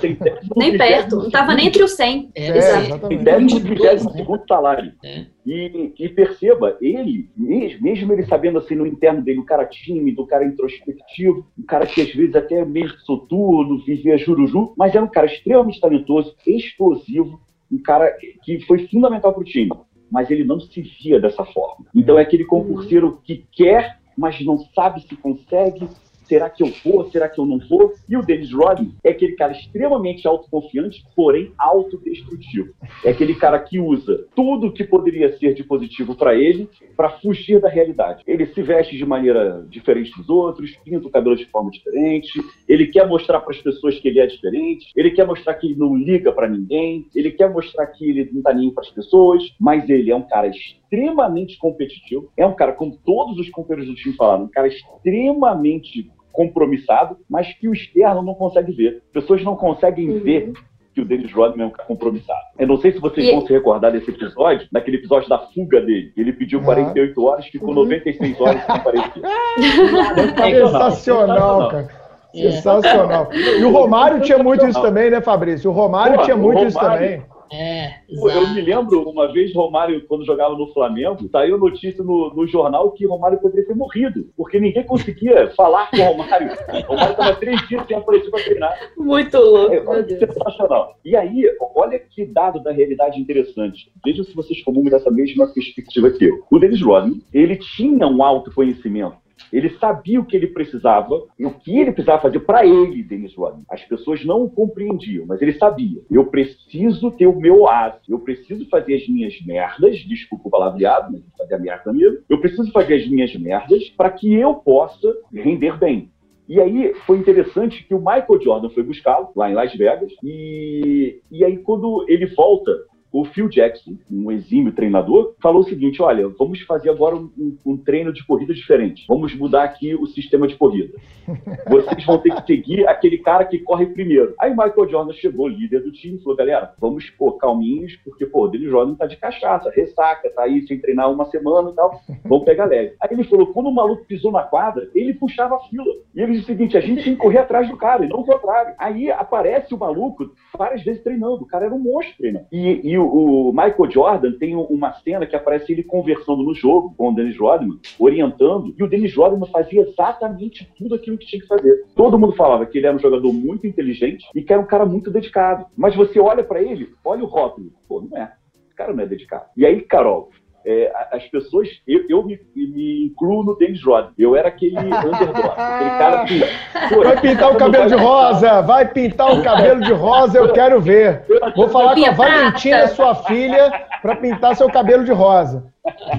Ué, ela já pintou minha unha de azul e me obrigou a ir no supermercado de chinelo. Então já tá já por aí. Ela, ela na pandemia, me pintou, igual a drag queen e eu, e eu fui obrigado por ela a passear com o cachorro pelo condomínio. Então as pessoas olhavam para mim e eu lá com maquiagem de drag queen. Mas, enfim, é pai de menina, não tem jeito, tem que fazer. Mas perceba, assim, as pessoas rotulam e elas não conseguem ultrapassar esse rótulo. Elas não conseguem, é, não digo nem compreender, que eu acho que seria pedir demais, mas elas não conseguem visualizar o que há trás do rótulo. É, isso é muito interessante. É, certa feita, assim, eu estava no, no, intervalo de uma aula e uma coordenadora, claro que eu não vou citar o, o nome do curso, e a coordenadora falou assim, Fabrício, interessante, né? É, os alunos não, não te procuram no, no, intervalo da aula, mas estão lá com aquele professor. Aí era aquele professor que tira selfie com o aluno no final da aula, que faz piadinha, que brinca pra caramba. Aí eu falei assim, olha, eu não sei porquê, eu não sou um cara antipático, mas eu na sala de aula sou tudo sério. E aí, o que, que eu comecei a perceber? Os alunos que me procuravam no intervalo eram aqueles caras focados. Professor, olha só, eu, você falou isso aqui na aula, qual é a dica que você me dá? Aí eu falei, cara, é isso. Eu tenho que me focar naquele cara que está focado. Esse que é meu público. Eu não posso uhum. ficar preocupado com aquele cara que de repente fala assim, ah, talvez isso não é brincalhão, talvez isso não faz isso, faz aquilo. Ótimo, perfeito, eu não sou isso mesmo. Aqui eu não estou para isso. Então, é, é, esses perfis, o concurseiro tem que começar a entender o que, que você é. realmente quer. Numa live, Bruninho, olha que interessante eu falava uma, numa live sobre trajetória para concurso, que é uma coisa que eu gosto de conversar, que uhum. eu gosto de trocar essa ideia com os alunos, e aí uma aluna perguntou, ah, professor, mas aí também é muito difícil. O senhor, o senhor falou aí que voltou, que terminava de dar aula 10 horas da noite e sentava em casa e estudava. Eu não consigo. Aí eu perguntei, mas você quer? Pô, aí passou aquela bola de feno rolando, né? Consigo? É óbvio. Ela não quer. Pô, eu queria. Eu, o é. Chiquinho falou assim, cara, é, é, a, as pessoas acham que nós somos personagens daquele desenho Jacksons, né? Eu saio aqui da minha casa, entro num tubo, pum, cheguei na sala de aula. Eu não durmo mal, eu não brigo em casa, eu não me irrito com ninguém, eu não pego trânsito, eu não fico cansado, eu não tenho que preparar aula. Não, eu chego na sala de aula, eu sou perfeito. Não, cara, você está esquecendo tudo que eu tenho que fazer para chegar para dar aula aqui. Cara, eu fui aluno do Bruninho. Eu ainda não tive a chance de ser aluno do Chiquinho, mas eu fui aluno do Bruninho. Bruninho não vai gostar que eu fale isso não, porque vai mostrar que ele já está beirando 60. Mas, cara, eu fui aluno do Bruninho e na, na Emerge isso deve ter sido, Bruninho, 2007. 6, por aí, por aí, por aí. Foi por aí. Fui seu aluno também no Pretório Rio, mas era um aulão lá, eu não vou me lembrar qual era uhum. o tema, mas eu estava na segunda fase da magistratura do Rio e você foi dar aula, naquele auditório da Emerge. Sábado à tarde. Isso aí. Lembro direitinho. Cara, então, assim, eu olhava para o Bruninho e falava assim, cara, bicho, adorei. Tanto que eu, eu, eu, eu, eu ontem, quando conversava com minha irmã, que é concurseira, ela, eu falei para ela que ia fazer o podcast, ela ficou amarradona. Aí eu falei assim, eu não, não conheço a Carol ainda, então não posso falar, mas eu falei, Tati, honestamente, eu queria pegar o Fred, o Chiquinho e o Bruninho, juntar os três. Eu queria ser os três juntos, com as três principais características de cada um deles. Porque, assim, isso é fantástico. Quando eu vi o Bruninho falando, é uma coisa que me chama muita atenção, a energia. Sim, o, o, o Chiquinho falou de prazer. Cara, a energia que o Bruninho transmite, assim, é, é engraçado porque parece às vezes que ele está sendo raivoso. Não, cara é a energia do cara. Eu me lembro da sua palestra naquele congresso em Fortaleza. Eu fiquei assim, cara, que maneiro, cara uma energia, sabe aquela coisa? Eu falei, pô, isso é sensacional. Então, assim, você quer ser como o Bruninho? Tá, conversa com o Bruninho. Não olha para o rótulo. Qual foi o sacrifício que o Bruninho fez? Qual foi a trajetória do Bruninho? Como que ele se forjou? Como é que ele teve a ideia de ter é, esse tipo de abordagem em aula? Isso que é importante. E aí, Bruninho, eu prometo que eu já estou terminando, porque eu já estou me alongando muito. Tem uma cena que, que é interessante na série. Não sei se vocês vão se recordar da participação do Kobe Bryant. Sim. Lembra que ele participa da série? Uhum. E ele. E, e, aí alguém instou o, o Kobe Bryant falando assim: Kobe, é, você no mano a mano vem aí do Michael Jordan, aí aparece o All-Star Game, os dois no mano a mano e Michael Jordan comendo o corpo dele. Aí ele falou o seguinte: essa pergunta não cabe, porque eu aprendi o mano a mano com o Michael Jordan. Ah. Aí ele fala: eu, eu perguntei para o Michael Jordan como que eu faço jump shot. A gente falou de Kobe Bryant, uma das maiores lendas do basquete. O cara chegou e perguntou para o maior da história, na minha visão, perguntou para ele como é que eu faço jump shot? Como é que eu no mano a mano faço jump shot? Então perceba, o cara que é uma referência, ele buscou o fundamento em outra referência. Então essas referências, elas não vão surgindo. É, é, é aqui eu vou ter que desmentir, é, na verdade desmentir não, né? Confirmar o que Lavoisier já dizia, do nada nada surge. As pessoas vão criando referências ao longo do tempo. Cada um tem as suas. O Michael Jordan queria e ele fala isso mais de uma vez. Eu queria ser o Larry Bird e o Magic Johnson. Eu queria ser uma lenda do esporte vencendo os anéis.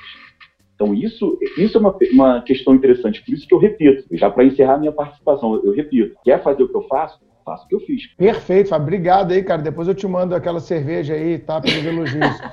é... Mas é, eu, eu, concordo plenamente com tudo que você falou, cara. Essa questão da dedicação, do ser, né? Do, de você, de você correr atrás, de você ter os bons hábitos. E uma coisa que me chamou a atenção, já passando a palavra para o Fredão, do Dennis Rodman, é que uma coisa que a galera julga muito, e concurseiro às vezes não tem a maturidade para perceber isso, que é o que eu chamo aprendi isso na polícia, de zona de descompressão. Eu acho que o que o, o, o Rodman precisava era, de vez por outra, dar aquela descomprimida. Eu e Fred, a gente passa muito por isso, o Chico também já passou, que é pós-hora H. Os dias que antecedem os horas H gigantescos que a gente tem, Fabrício, você já acompanhou, cara, é, são dias tensos pra gente, são dias de muito trabalho para aquela entrega acontecer perfeitamente. Né? E depois do hora H, cara, tipo, é, sempre rola, né, Fredão? Uma zona de descompressão, cara, porque a gente realmente está naquela pilha. E a zona de descompressão do Rodman, do Romário, não era no dia antes do jogo. Tem concurseiro que vai fazer prova no domingo que sai no sábado, que vai pro churrasco beber no sábado. Isso não é zona de descompressão, meu amigo, isso é zona de descomprometimento. Você tem uma zona de descompressão através da qual você consiga é, depois do objetivo alcançado, dar ali né, aquela descompressão e depois voltar ao seu foco, eu acho fundamental. Então, o concurseiro fez prova, quer ficar ali três, quatro dias sem estudar, quer ir para uma praia, quer ir para o sítio, quer visitar a avó, quer visitar o pai, a mãe. Ok, cara, faz muito parte disso. É, quer beber, quer sair para festa, quer ir para um show. Isso é vida, né, cara? Então eu acho que o Rodman ele trazia muito essa questão do desligar e reconectar, desligar e reconectar. Eu acho que acho que esse que é o exemplo mais marcante, pelo menos para mim ficou a respeito dele e, a autoconfiança, né? E uma coisa que você falou para passar a palavra para o Fred é a agressividade. Muita gente fala, nossa, né? O Fred sabe disso. Nossa, o Bruno parece que é agressivo, não é? Eu sou contundente. E as pessoas não conseguem confundir isso. E a agressividade é no sentido de fazer chamar a galera para dentro daquilo que eu estou falando. É uma agressividade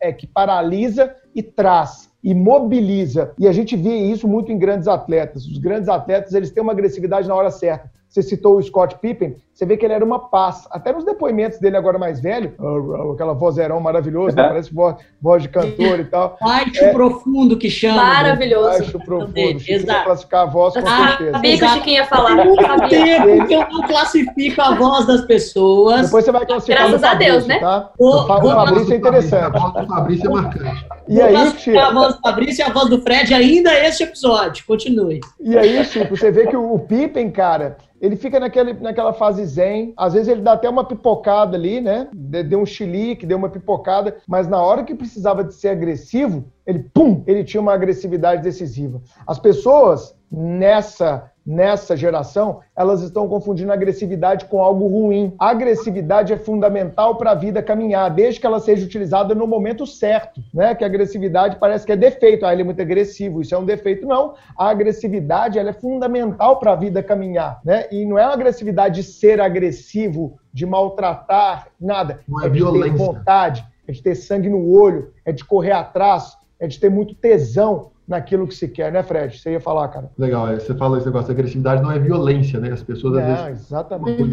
Cara, fazer três pontuações aqui que eu achei muito legal dentro da fala do Fabrício e já respondendo a Carol. Quando o Fabrício falou dos rótulos, e ele caracterizou bem os três rótulos, é, eu acho que é importante falar dos rótulos, porque muitas vezes a pessoa é rotulada por outros, pelo quem está à sua volta, igual o Fabrício falou, ah, minha família, ou não sei quem falou, você tem TDAH, você nunca vai passar, esse tipo de coisa. Então tem um rótulo que vem externo, mas tem um rótulo pior que é o interno, que a pessoa cria um rótulo para ela de perdedora, ah, eu fico muito nervosa, ah, eu fico em pânico, ah, eu não aguento prova, eu não aguento pressão, não aguento isso, não aguento aquilo. Aqueles rótulos criam para ela. E todos os três perfis, né, os três rótulos que o Fabrício falou, por que, que eles foram lendas no, no, esporte? Porque não importa o rótulo que as pessoas de fora faziam para eles, o Dennis Rodman foi um caso marcante, não importa o rótulo que eles faziam deles mesmos. A gente vê muito o Rodman, ou perdão, o Pippen fazendo isso, se sentindo injustiçado, ele se sentiu um grande jogador e tal. O grande diferencial deles é que não importa qual rótulo, as pessoas de fora ou eles mesmos se colocavam. Quando a situação exigia, eles sabiam o seu papel lá dentro. Então, o Scott Pippen muitas vezes ficava incomodado de não ser a grande estrela, de não ter o reconhecimento dele. Não importa, quando ele entrava em campo, ele fazia o melhor e ele continuava ajudando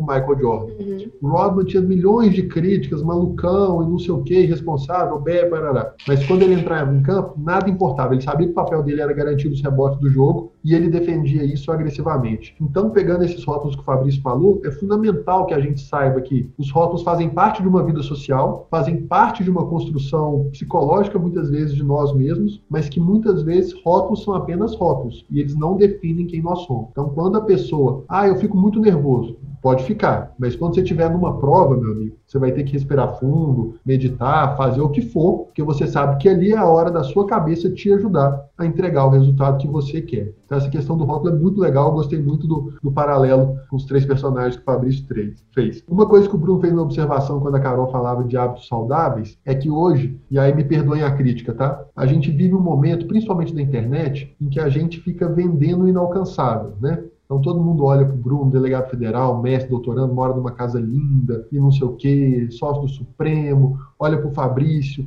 esse promotor, pai de dois moleques lindos, mestre na Itália, porra, o cara fez mestrado em Roma. Playboy, playboy, playboy. playboy.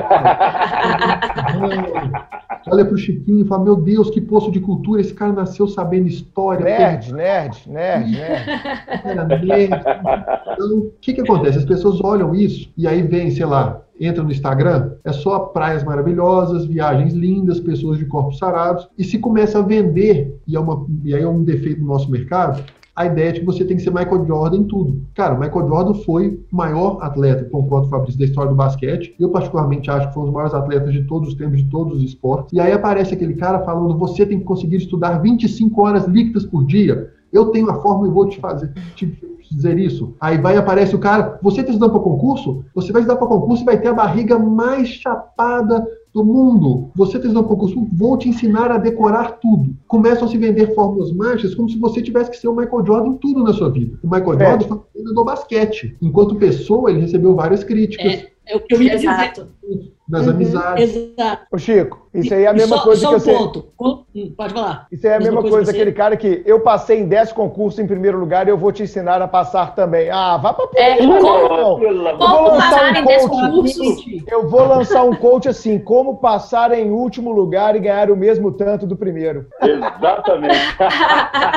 Exatamente. Perfeito. Ligue já, ligue já. Pô. Perfeito, perfeito. E, e aquela coisa, isso que, isso que o Fred falou foi, foi sensacional sensacional. O Michael Jordan, ele, é, justamente, é, foi um dos melhores jogadores de basquete, talvez um dos melhores esportistas de todos os tempos. Mas como jogador de beisebol, ele foi medíocre, né? Foi um ano e meio assim, é, e tal, conseguiu uma média razoável, conseguiu porque ele se esforçou muito, mas o se esforçar muito dele não era equivalente ao se esforçar no basquete. E é e, e justamente, assim, você não pode ficar se comparando com a, aquela pessoa que supostamente tem performance perfeita em tudo, porque não tem, porque na verdade é, né, isso, é, é, a gente vive hoje, de certa forma, em um mundo de ilusões também, e tem que conhecer suas próprias limitações e seus próprios potenciais. E, é óbvio, as suas fraquezas, e, e trabalhar cada uma delas dentro, da, dentro dessas, dessas suas possibilidades. E é, só para conectar com um dos, meus, um dos meus paralelos negativos que eu fiz, é, eu fiz alguns paralelos negativos. Já, vamos, já vamos passar para os negativos, é. Chico? Já vamos passar para os negativos, Chico?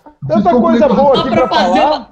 Puxa a calma, fazer só para fazer uma conexão, para gente, a gente não perder esse, esse fio. É, é, eu, estou pensando, não, eu vou falar sobre esses paralelos negativos, pode não ser edificante, porque tem realmente coisas que aparentemente são incompatíveis. Mas eu acho legal falar nesse ponto, para pegar o gancho que o Fred colocou. Meu primeiro paralelo negativo é genética. Por que genética? Porque a gente está observando jogadores que todos têm mais de 1,95m, 1,98m. O próprio o Michael Jordan, ele não era considerado um, um, jogador que tinha um potencial imenso, justamente porque ele tinha 1,98m de altura e o treinador, quando draftou ele, é, falou: olha, eu preferia que ele tivesse 2,10. Ele não tem. Então, por isso, ele não vai ser a estrela do time. Mas, olha, se ele tivesse 10 centímetros a menos, ele não seria draftado. Ele nem, ele nem seria um, um, um jogador de basquete. Agora, isso quando a gente caminha para os concursos públicos, eu acho bastante interessante esse, esse paralelo, porque o mundo dos concursos públicos, cara, ele, primeiro, ele é marcado pela impessoalidade, e por isso que eu gosto tanto de lecionar para quem se prepara para concursos públicos. Assim, é, não tem, quando o concurso é sério, não tem QI, sabe? Não, não tem quem indica, não tem o contatinho do meu pai para me colocar lá dentro. É o performance na prova. E o QI com relação à, à inteligência genética também não conta tanto assim no concurso público, no sentido de que a, passa realmente o mediano, a, o, o, aquele cara que é mediano a bom em tudo, é, em quase todas as matérias do edital. Justamente por isso, conta muito mais tudo que a gente está falando aqui: a disciplina, o hábito, o foco no processo, é, o prazer que você tem em, em seguir o, o seu objetivo, ainda que seja, que seja fazendo algo difícil, a consciência e a autoestima é, nessa, nessa sua estrada. Então, esse paralelo negativo meio que enaltece a jornada no concurso público como sendo uma jornada que existe menos, que exige menos pressupostos, muito menos pressupostos, do que ser um atleta de alto desempenho no basquete. Algo uhum. que nem sempre vai depender da vontade. E por que, que, e por que, que você está colocando e por que, que você está colocando a genética então como ponto negativo? Não, porque meus paralelos negativos, eu coloquei paralelos positivos no sentido de que, olha, realmente é a mesma coisa. Assim, a persistência aqui, dá para comparar, né? E a persistência Entendi. ali são perfeitamente paralelos, são, são perfeitamente comparáveis. Agora, o paralelo negativo é o basquete vai te exigir uma, um pressuposto genético sem o qual você não vai conseguir ser, ser bem sucedido. Os concursos públicos, não necessariamente, por isso é um paralelo negativo. É algo que Entendi. não mas eu acho que, está em uma área. Eu te ouvindo, eu te ouvindo, não sei se os convidados concordam, Sim. Chico, eu tracei um, para, um paralelo diferente aqui quando você falava. Eu fiquei pensando Sim. aqui é, que a questão é, genética, ela traz, claro, é, uma questão de impossibilidade de comparação de atributos pessoais. E é uma coisa que sempre rola no mundo dos concursos. Eu achei que você fosse esse paralelo, do tipo, pô, o cara ali consegue ficar é, seis horas aqui na minha salinha de estudo, eu fico vendo ele ali, ele não levanta nem para fazer xixi, cara. Como é que consegue? Eu preciso levantar a cada meia hora, minha, minha, bunda, minha bunda vai formigando, eu tenho que dar um rolé, né, Fabrício? Eu, pelo menos, sempre fui assim, de 40 a é. 40 minutos eu levanto e fazer outra coisa. Eu, eu não consigo ficar mais de uma hora sentado fazendo a mesma atividade. Sempre tive dificuldade de fazer isso. Nunca deixei de estudar, mas é o jeito que eu estudo. Eu entendi como é que o Bruno funciona, entendeu? Eu preciso de mudar. Eu preciso de mudar. A mudança me move, a mudança me move. Então, eu sou assim. Então, as pessoas em concurso público, um grande defeito que eu vejo são as comparações, né? Então, a genética, trazendo ela para o concurso público, ela pode fazer com que você entenda melhor quem você é, entenda como você performa melhor, né?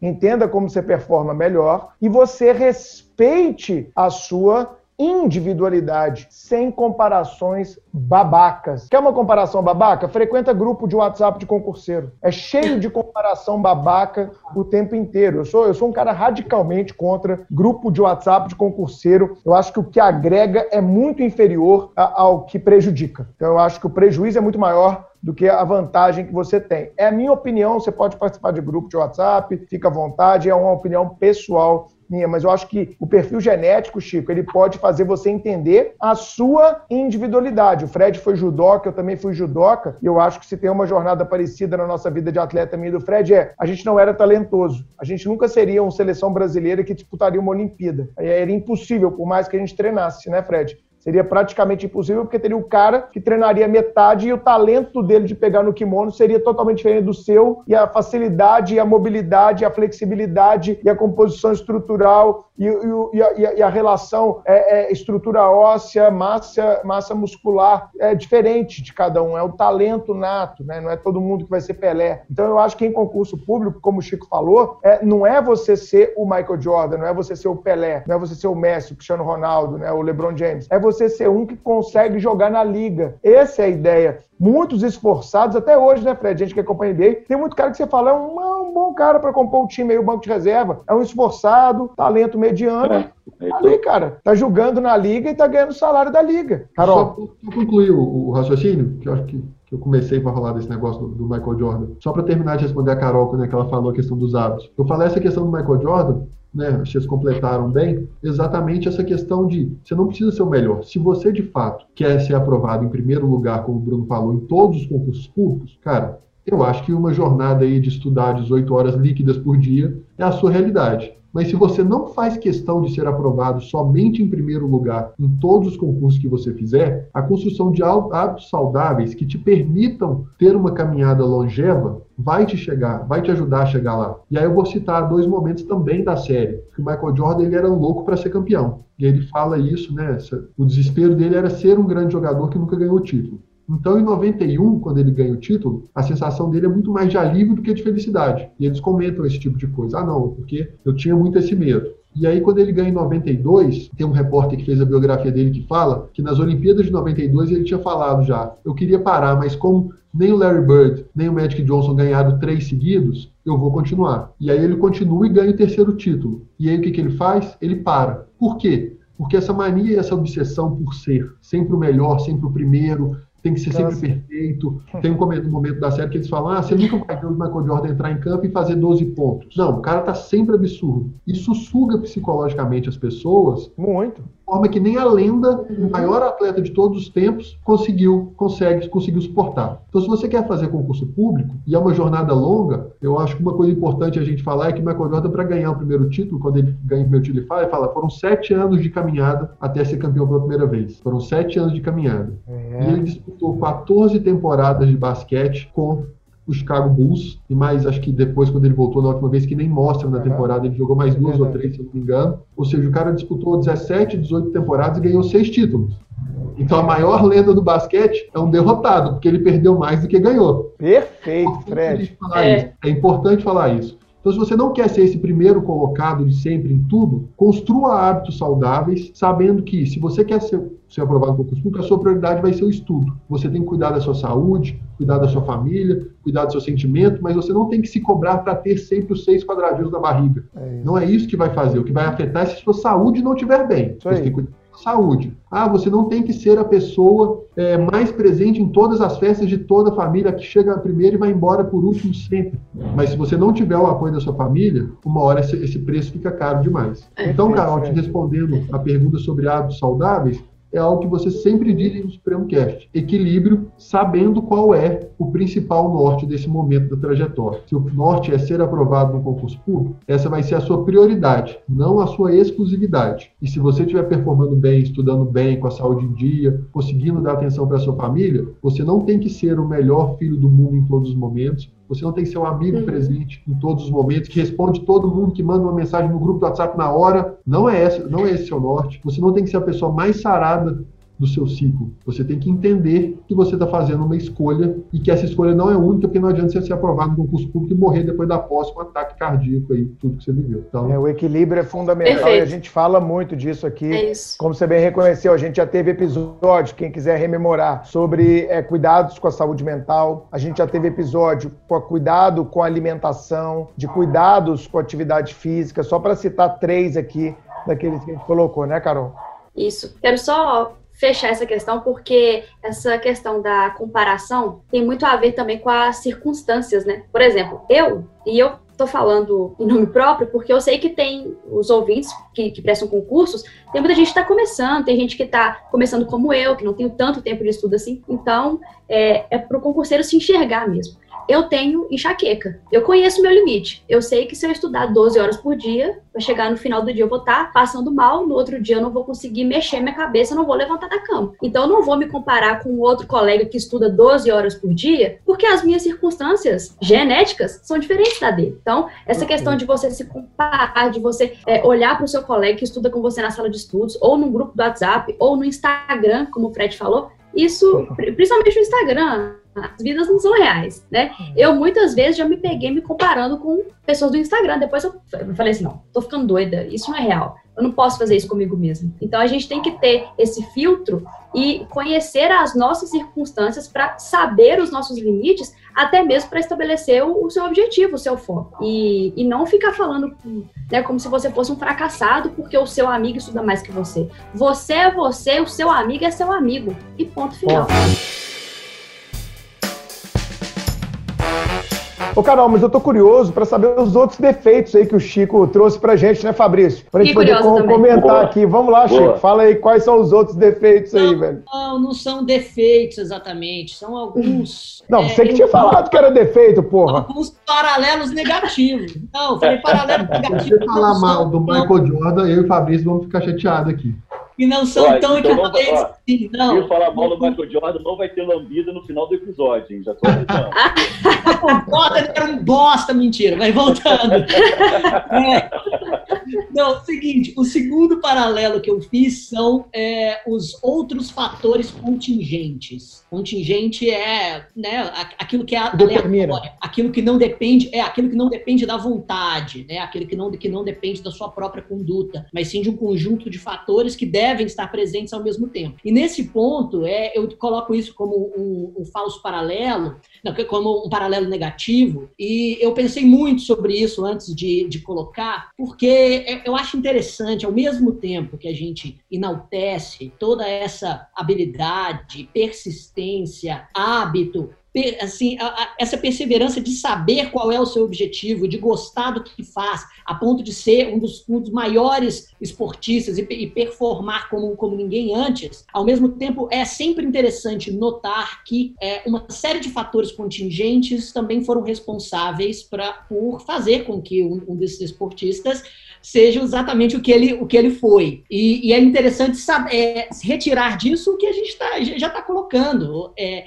no, no, sentido de se autoconhecer, de conhecer a sua própria jornada, de conhecer a sua uhum. própria, a sua própria história e de saber aproveitar as oportunidades quando se tem. E por que, que eu falo tudo isso? É, todos, o, todos aqueles esportistas saíram do basquete universitário, porque o contexto estadunidense é um contexto é do, de valorização do esporte dentro de, de uma perspectiva bem específica em que as faculdades oferecem bolsas para os, para os esportistas que se destacam no, uhum. no ensino médio, para que eles é, para que eles façam universidade de graça e para que eles possam ser atletas profissionais no futuro. Isso dá, isso dá oportunidade para uma série de, é, de pessoas que não teriam a mínima condição de, de, de, se, de se destacarem, de serem esportistas profissionais no futuro. E, e a gente percebe esse, que, que esse contexto é importante de, é importante, é, de notar, justamente porque, é, primeiro, né, nem, nem todo mundo tem uma mesma história de vida, nem todo mundo tem as, as mesmas oportunidades e as mesmas circunstâncias, mas muitos dos daqueles esportistas souberam a, aproveitar essas, é, essas oportunidades quando, eles, quando elas vieram e, e souberam agarrar essa, a sua própria história de vida e, e fazer o melhor com o que tem. Eu, eu acho que isso é fundamental e, ao mesmo tempo, também é importante é, todo mundo que está estudando para ser operador do direito ter a consciência da, dos, dos, seus privilégios e, e, da sua própria história, para no futuro, no direito, como um, um operador jurídico, poder contribuir para um mundo que permita mais oportunidades para mais pessoas traçarem esse, esse, uhum. esse trajeto que eles próprios traçaram. Sabe? Esse, é, esse é eu acho, eu acho interessante realmente esse ponto, né, Chico, da, da questão das circunstâncias, das escolhas, e até você está falando de um pouco de meritocracia, né, cara? Na verdade, está falando de uma jornada de, de, meritocracia, ainda que seja uma meritocracia focada na dedicação ao esporte, que nos Estados Unidos é uma grande forma, como o Fred concordou ali, de mobilidade social. Você vê caras que saem de uma família extremamente pobre, como no Brasil também é o futebol, mas nos Estados Unidos bem mais, porque o cara pode fazer isso no hockey, ele pode fazer isso na NFL, no futebol americano, ele pode fazer isso no basquete, ele pode fazer isso uh, uh, também no beisebol, ou seja, tem os quatro grandes esportes americanos e hoje também no soccer, né, no, no, na Major League Soccer lá, na MLS, que eles conseguem fazer isso também, essa ascensão social. Mas eu queria Exato. destacar, Chico, um ponto aqui que eu acho interessante, que a gente não falou, que é as questões que eu achei que você ia colocar isso aí também, que é a questão da, da, da Eu falei também da, pois é, eu falei também das, das más companhias, como que, como que elas, que elas eles puderam levar os, uh, muitos jogadores para é, assim, acabar com a, a não só só com a imagem que eles têm, como também a carreira. E uhum. eu falei também do desenvolvimento de maus hábitos, e que a gente percebeu em quase todos eles uma, uma certa degeneração de alguns de seus hábitos quando, quando as suas quando seus objetivos foram alcançados. E, e a gente percebe. Sim, especialmente isso. fumar charuto, né? E tal, beber Scott, né?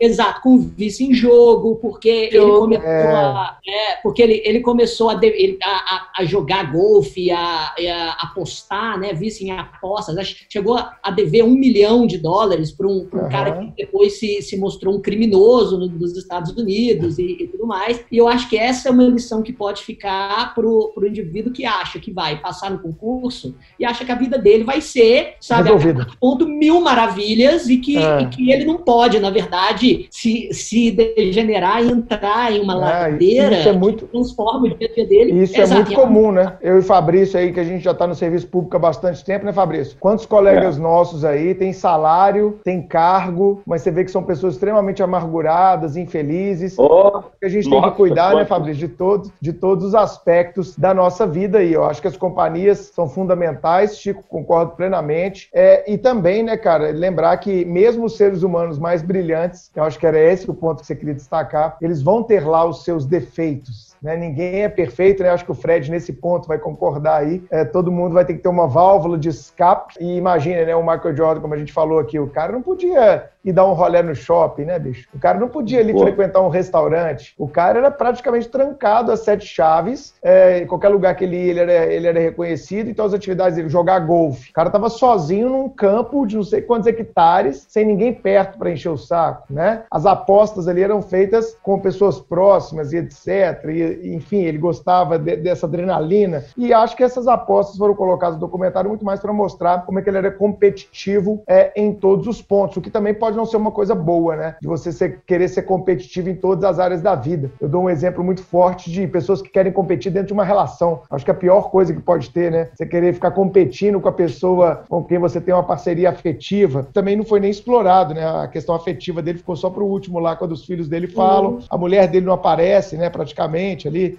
no, no episódio inteiro e tal. Uma curiosidade. Essa vida é amorosa assim? dele ficou oculta, né? Exato. É. Uma curiosidade, você é assim, Bruno? Porque soou muito pessoal essa, o quê? esse comentário. Competitivo?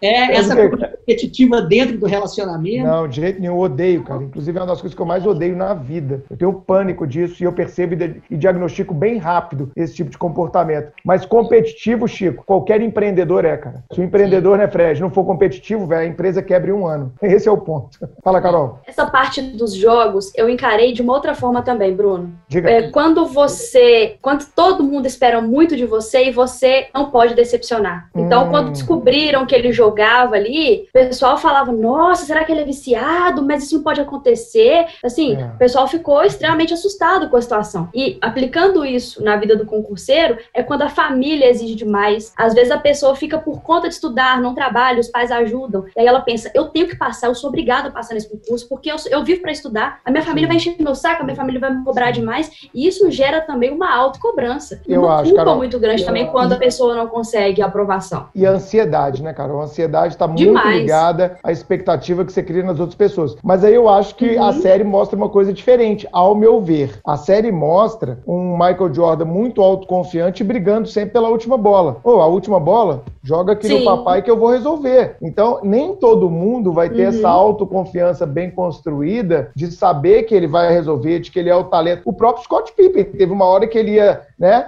Que chamaram ele para decidir, ele não, agora também não vou não, pode jogar aí e tal, com um perfil completamente uhum. distinto. Então eu acho que é saber lidar com a pressão, que é uma coisa que a gente ainda não falou. Eu Exato. acho que esse é o ponto que você está puxando, Carol. Como pessoas saber lidar com a pressão. E a gente já falou isso aqui. A gente já falou isso aqui. Eu, eu particularmente, eu amo pressão. Eu adoro pressão. Uhum. Quanto mais pressão, melhor. Quanto mais gente assistindo, mais eu fico no veneno, mais concentrado, mais eu me preparo. Uhum. É, quanto mais prova eu fazia, mais eu gostava. Eu sempre fui assim minha vida inteira. É uma questão que pode ser, Chico, genética minha, comportamental. Eu gosto de pressão. E isso a gente vê muito em concurseiro. Tem concurseiro, bicho, que chega é. bocejando pra prova. Tem concurseiro que passa do seu lado, te vê todo dia e não consegue te cumprimentar. Porque tá tão nervoso, ele tá na adrenalina, né? Fredão, ó, quantas portas de prova, né, cara? A gente já foi. E como a gente foi atleta também, quanto o atleta se paralisava e quanto o atleta se per, é, é performava de um jeito completamente, completamente diferente. A gente tem exemplos de atletas no Brasil, vários assim, que na hora de decidir, joga aqui que eu decido. E tem atleta que nunca foi nada porque na hora H pipoca. Carol, eu acho que é performance sob pressão, autoconfiança e ansiedade. O que, que você pensa disso, Fredão? Cara, concordo totalmente. Eu acho que, como eu tinha falado antes, né, a questão do, do, rótulo que a pessoa cria de si, que a família cria em torno dela, e que a Carol tá falando aqui agora, é muito importante. Essa questão dos jogos do, do, do Michael Jordan, eu sempre gosto de falar que a gente tem um, uma mania, vamos dizer assim, de querer viver sempre nos filmes da Disney, né? A pessoa Sim. tem que ser perfeita. Então, se ele é. foi um grande atleta, ele tem que ter sido um grande pai, tem que ter sido um grande irmão, ter sido um, grande, grande caráter, grande caráter, tem que ter tido uma grande visão política. E no documentário até mostra que ele se omitiu no momento de disputa política lá. É. Então é um cara que, assim, o Fabrício falou mais cedo, né, do Be Like Mike, que é um dos maiores arrependimentos da carreira dele, que ele jamais queria ter, depois que ele viveu isso, né, ser, ter feito esse tipo de documentário. O que a gente precisa entender é que as pessoas como um todo têm defeitos, têm qualidades. A pior pessoa do mundo, ela vai ter alguma qualidade e a melhor pessoa do mundo vai ter vários defeitos. Então, quando a gente coloca, cria esse rótulo da perfeição, ah, meu filho é inteligentíssimo, meu filho foi o melhor aluno da faculdade, meu filho sempre foi isso, meu irmão é um gênio, eu vou sofrer na vida, mas meu irmão vai resolver tudo. Meu namorado, meu namorado é o mais lindo do mundo no primeiro ano. Toda, toda vez que você coloca alguém em cima de um pedestal e essa pessoa se deixa levar por essa pressão, o nível de ansiedade aumenta, o nível de cobrança pessoal aumenta e a chance de uma performance cair é muito grande. Tem pessoas que gostam de pressão, como o Bruno falou, tem pessoas que crescem, mas essa pressão constante e diária e exigente, é uma, uma pressão que não é só é, é, de, de, pressionar, mas de cobrar, de exigir, isso desgasta todo mundo. E numa jornada da aprovação de um concurso público, a pessoa muitas vezes acha que o preço daquela jornada está caro demais para o futuro dela, e é normal a gente ver isso aqui no Supremo, infelizmente, com uma certa regularidade, fazer igual a carreira do Michael Jordan. A pessoa tenta, tenta, tenta, tenta, o Michael Jordan conseguiu os títulos, mas às vezes a pessoa não consegue a aprovação, desiste. Não, tá difícil demais para mim, precisa de um tempo. E aí aí para. Michael Jordan foi para o beisebol, a pessoa às vezes vai para a iniciativa privada, vai advogar, vai montar um negócio, vai não sei o quê, e aí vê que não é isso que ela quer. É. Ela realmente tinha um sonho do concurso público. É. E aí volta. E aí você vai tendo essas quedas no seu rendimento, essas quedas da aprovação, mas porque, cara, chegou no momento em que a coisa ficou cara demais para você. Você é. se estafou, a pressão foi muito grande. E aí então, você vaza. Quando eu estava assistindo a série, eu vi isso. No caso do Michael Jordan, cara, o cara foi tricampeão. Ele poderia continuar e tentar o tetra, algo que ninguém nunca na história fez até hoje. Mas ele simplesmente não deu conta. E aí, depois, na segunda vez que eles são tricampeões, é a importância do time, né? Que, que o Chiquinho estava falando de ter parcerias é, positivas, ter parcerias construtivas. O time estava para ser desfeito, iam tirar, já avisaram que era o último ano do técnico. Ele falou: sem esse técnico eu não vou continuar. E aí o cara largou tudo. Por quê? Porque ele falou que não ia ter as pessoas que ele acreditava, que ele queria, que ele gostaria de continuar ao lado dele. Então, essa questão aí da pressão, da uhum. cobrança, do entorno familiar. Expectativas, né? Pesa muito, a expectativa que a gente cria na, né, nós mesmos. Uhum. Todos esses fatores são fundamentais para que a gente tenha ciência. Eu acho que essa é a palavra do concurseiro. Quando você tem perfeito. consciência daquilo que, que te cerca, consciência que você não vai ser perfeito sempre, que você não vai ser o melhor sempre, tudo isso te ajuda a saber que muitas vezes a dor que você está sentindo é uma dor desnecessária é uma dor fora de momento e que ela parte muito mais de dentro de você do que de fora. Perfeito. Perfeito. Fabrício, como é que foi, cara, na sua jornada aí, essa pressão da família, expectativa da família? Como é que você lidava com isso? Conta um pouquinho pra gente dessa parte da sua história aí. Você era um cara ansioso? Como é que você era? Bicho, era tranquilão? Cara, é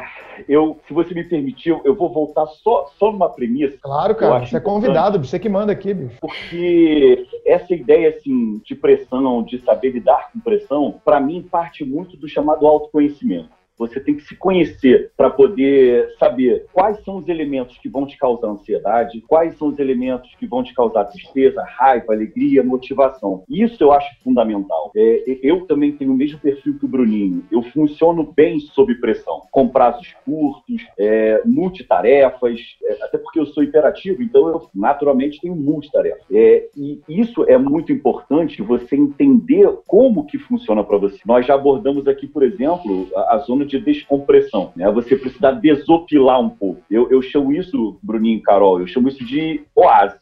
E eu falo isso até para as pessoas próximas. Eu preciso do meu oásis. Se eu não tiver o meu oásis, eu piro. E, e piro mesmo, assim, fico irritado, não quero falar com as pessoas, me isolo. E aí, quais são os meus oásis? E isso vale para o concurseiro. É, o Bruninho falou assim, cara, como que é cansativo você dar oito horas de aula e chegar em casa. Eu sempre falei para as pessoas próximas assim, eu preciso que minha alma chegue em casa. Fisicamente eu já estou em casa. Então me por favor, deixa eu deitar, deixa eu ficar aqui uns 10, 15 minutinhos para a alma chegar no meu corpo. E aí sim a gente pode conversar, pode fazer o que for. É muito engraçado, é, na última vez que, que eu estive em BH, eu fui jantar com o Decaninho e o Decaninho... Decaninho é o Bernardo, né? Vamos traduzir aqui, ah, é, Bernardo é, desculpa, Gonçalves. Desculpa, desculpa. Cheio de é, apelido, tá vendo, Chiquinho? Aí o, o, Bernardo falou assim... É, não. Não, Kiko, ele falou assim, Kiko, eu vou te buscar a tal hora. Eu falei, pô, Bernardo, me, me busca meia hora depois. Ele, pô, mas por que a reserva e tal? Porque o Decaninho é brand ed, né? Ele não me leva para comer no Burger King, no McDonald's. Tem que ser num restaurante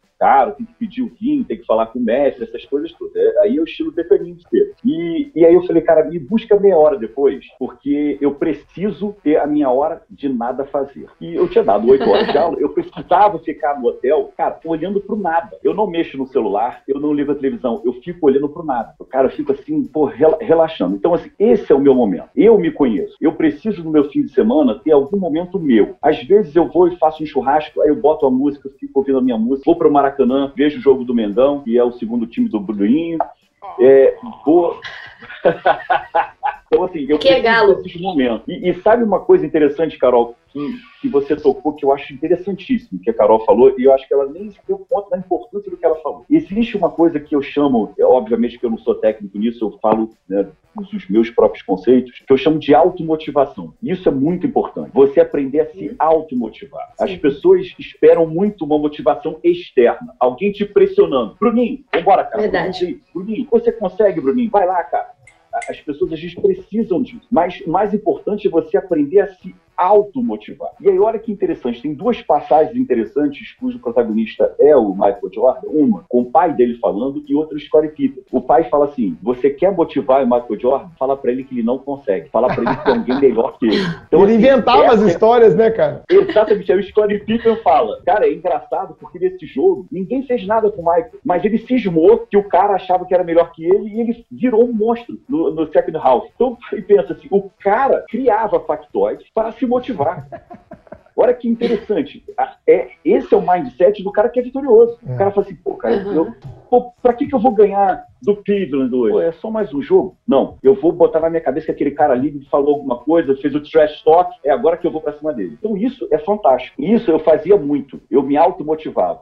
E aí o que, que eu fiz na minha escrivaninha? Eu, eu coloquei a minha escrivaninha, eu tinha uma foto da Paula Oliveira, eu tinha a, a, a, carteira do MP, eu tinha a foto de um carro maneiríssimo, que inclusive eu falei pro, pro Saraiva ontem qual era, qual era o carro. Desculpa, Carol, não é machismo não, tá? É, é, é só uma motivação assim, continuo estudando. Aí Aí era uma casa. Aí eu, te, eu tenho, eu tenho umas fotos aqui também de um, de um pessoal que motivação. Então, exatamente. Então, é, é, o que me motivava. E, e era engraçado que era a foto da Paula Oliveira de vestido e eu desenhei um balãozinho assim, volta para estudar. Então era a Paola Oliveira falando para mim, volta para estudar. E aí tinha. É, muito, muito Sensacional.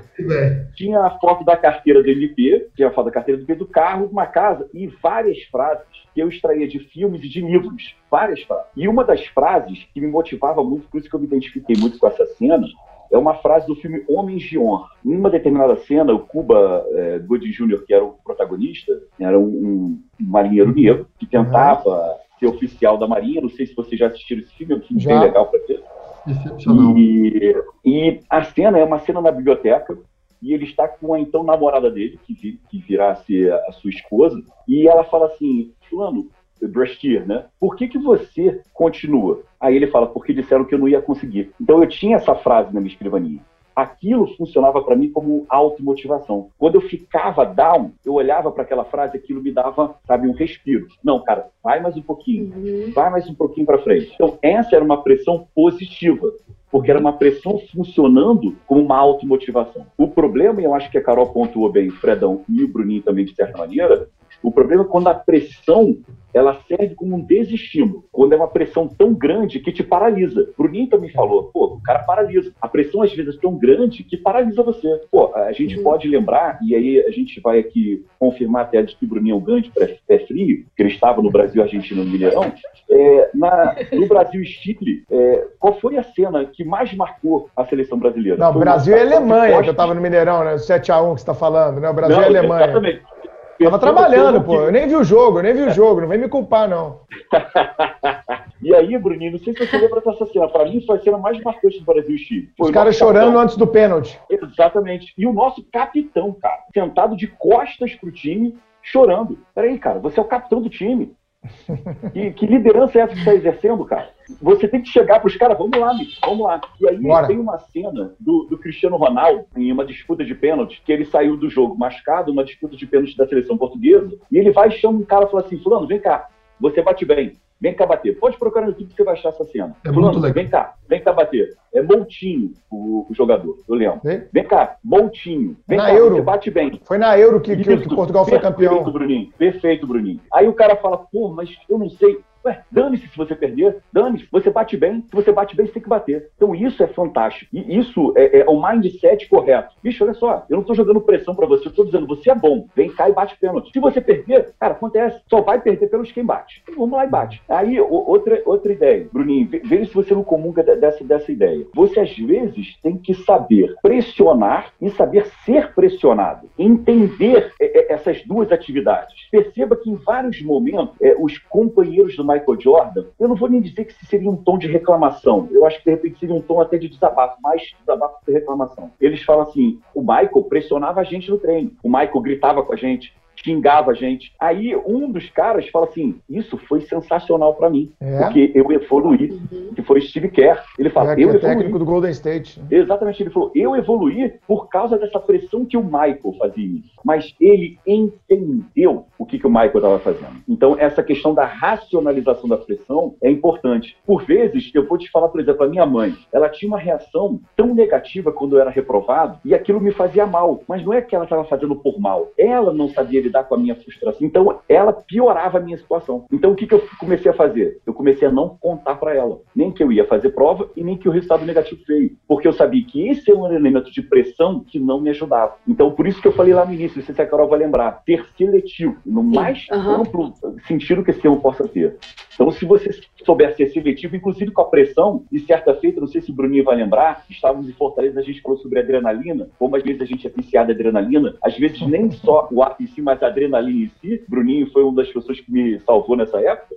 E, e, e veja, a gente não pode falar o teor do, do assunto, né? Mas enfim. Então, assim, essa questão da adrenalina, ela é importante, mas também pode ser extremamente prejudicial, porque isso pode te jogar no, no, num ciclo que você não consegue sair. Então, Carol foi perfeita na sua, na sua colocação, eu agiro integralmente o que você falou, mas eu acho que o concurseiro ele tem que racionalizar, entender o que ele é, como ele funciona, qual a sua própria dinâmica e saber trazer esses elementos para si próprio. Pô, o Bruninho falou muito bem, olha, se eu quero ser empreendedor, eu tenho que ter o perfil para isso. O Fredão disse, cara, eu já fiz de tudo aqui no Supremo. Então, peraí, ele entendeu o que, que ele tinha que fazer. Ele trouxe elementos de pressão, mas ele sabia que, que poderia lidar com esses elementos de pressão. Isso que eu acho importante. Por isso que eu volto, Bruninho. Uma coisa é estudar, outra coisa é se preparar. Perfeito, cara. É muito mais complexo é a preparação do que o estudo. Concordo plenamente com tudo que foi dito. Bom, eu queria só para a gente finalizar essa primeira parte, a gente partir já para a dica suprema, que já estamos avançando aqui no horário, Fabrício tem compromisso e etc. É, eu queria só abordar uma coisa coisa bem rápida que a mim me chamou atenção, não sei a vocês. É, o pai dele, dando um spoiler, né? O pai dele morreu. Eu não vou contar a circunstância aqui para não dar spoiler para quem não assistiu, mas o pai do Michael Jordan morreu. E essa tragédia pessoal, vocês acham como ele lidou com ela? Eu acho que no primeiro momento ele teve aquele baque, que é natural, mas depois ele usou isso, Fabrício. É, eu achei até que você ia tocar nesse ponto, como uma eu, motivação eu, pessoal. Você concorda, cara? Concorda, Fred? Concordo. Que no primeiro momento é lógico, você perdeu seu pai, que era seu maior apoiador. E porque as tragédias também acontecem na vida dos nossos alunos, né, cara? Pode ser um divórcio, pode ser a perda de um parente querido, uma doença. Poxa, a vida é múltipla, né? E infelizmente coisas ruins, né, Chico, também acontecem na vida. Então, claro. eu acho que ele, ele, no primeiro momento, ele tem uma reação que é um luto, um luto bem profundo, que o deixa bem, bem desmotivado ali, mas depois. Hã? Como um ser humano que ele é.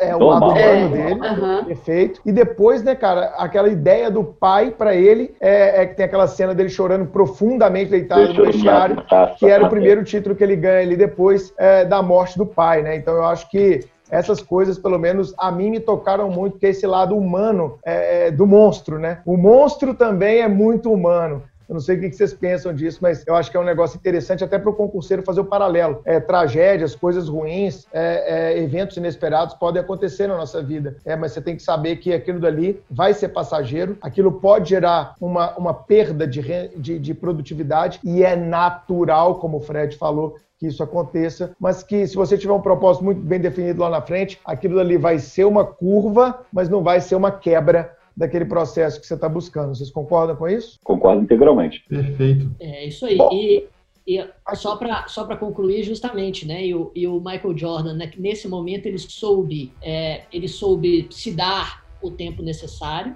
ele soube sair de, do, do contexto em que ele estava, porque aquilo foi importante para ele. Foi justamente é. na época em que ele foi jogar beisebol, 18 é. meses, né? Acreditava que, que seria definitivo, que ele deixaria o basquete, mas depois ele conseguiu concatenar todas as, as, as informações, as suas, os seus objetivos, os seus sonhos, utilizar aquela, aquela catástrofe do pai dele justamente como um degrau para que ele possa né, é, traçar outros objetivos da vida e sempre olhar para frente, né? Acho que é esse é, um dos, é uma das principais lições que a gente tira de, de, de toda essa história. Sim, concordo contigo, concordo. Sensacional. E vamos então à dica suprema.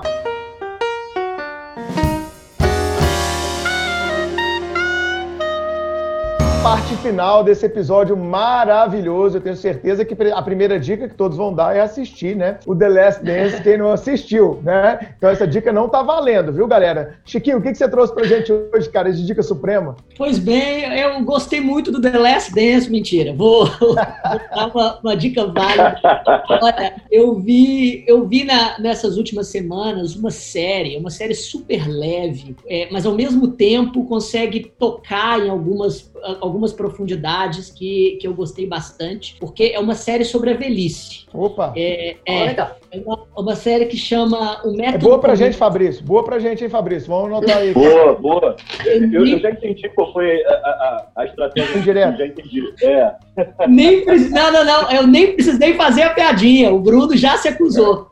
Mas... O, é uma série, chama O Método Kominsky. E é uma série em que dois amigos, que eram amigos desde muito tempo, um é uma grande estrela de cinema, um ator, e outro foi um dos maiores produtores de cinema de Hollywood. E os dois estão com mais de 70, estão com todos aqueles problemas da velhice, problemas intrafamiliares, problemas de saúde, problemas é, relacionados a, é, a, a cônjuge de, de, muitas décadas que está com, uma doença terminal e, e tudo mais, mas ao mesmo tempo é uma série não, que não foca exatamente nesses problemas, nesses dramas, mas no fato de que é, dois idosos que se conhecem há muito tempo nutrem uma, uma amizade sensacional e laços que, que só a velhice pode oferecer, podem oferecer para eles. Eles se conhecem há tantas décadas que só, só pessoas com idade que eles, que eles têm vão viver aquela, aquela amizade especificamente. E são duas pessoas que conseguem ainda administrar todos esses, esses problemas da senilidade olhando para frente, sabe? Olhando, olhando ainda os, com os anos que, que lhe restam com com boas expectativas. É uma série muito feel good, sabe? Muito legal. O método Kominsky. Eu ah, tenho Anotado. Muito, eu recomendo para todo mundo. Vou assistir com toda certeza. Carol, o que, que você trouxe pra gente hoje? Para a Dica Suprema de hoje, eu trouxe uma série também, também da Netflix, chamada Nada Ortodoxa. Na verdade, é uma minissérie. São quatro episódios, ela é bem curtinha.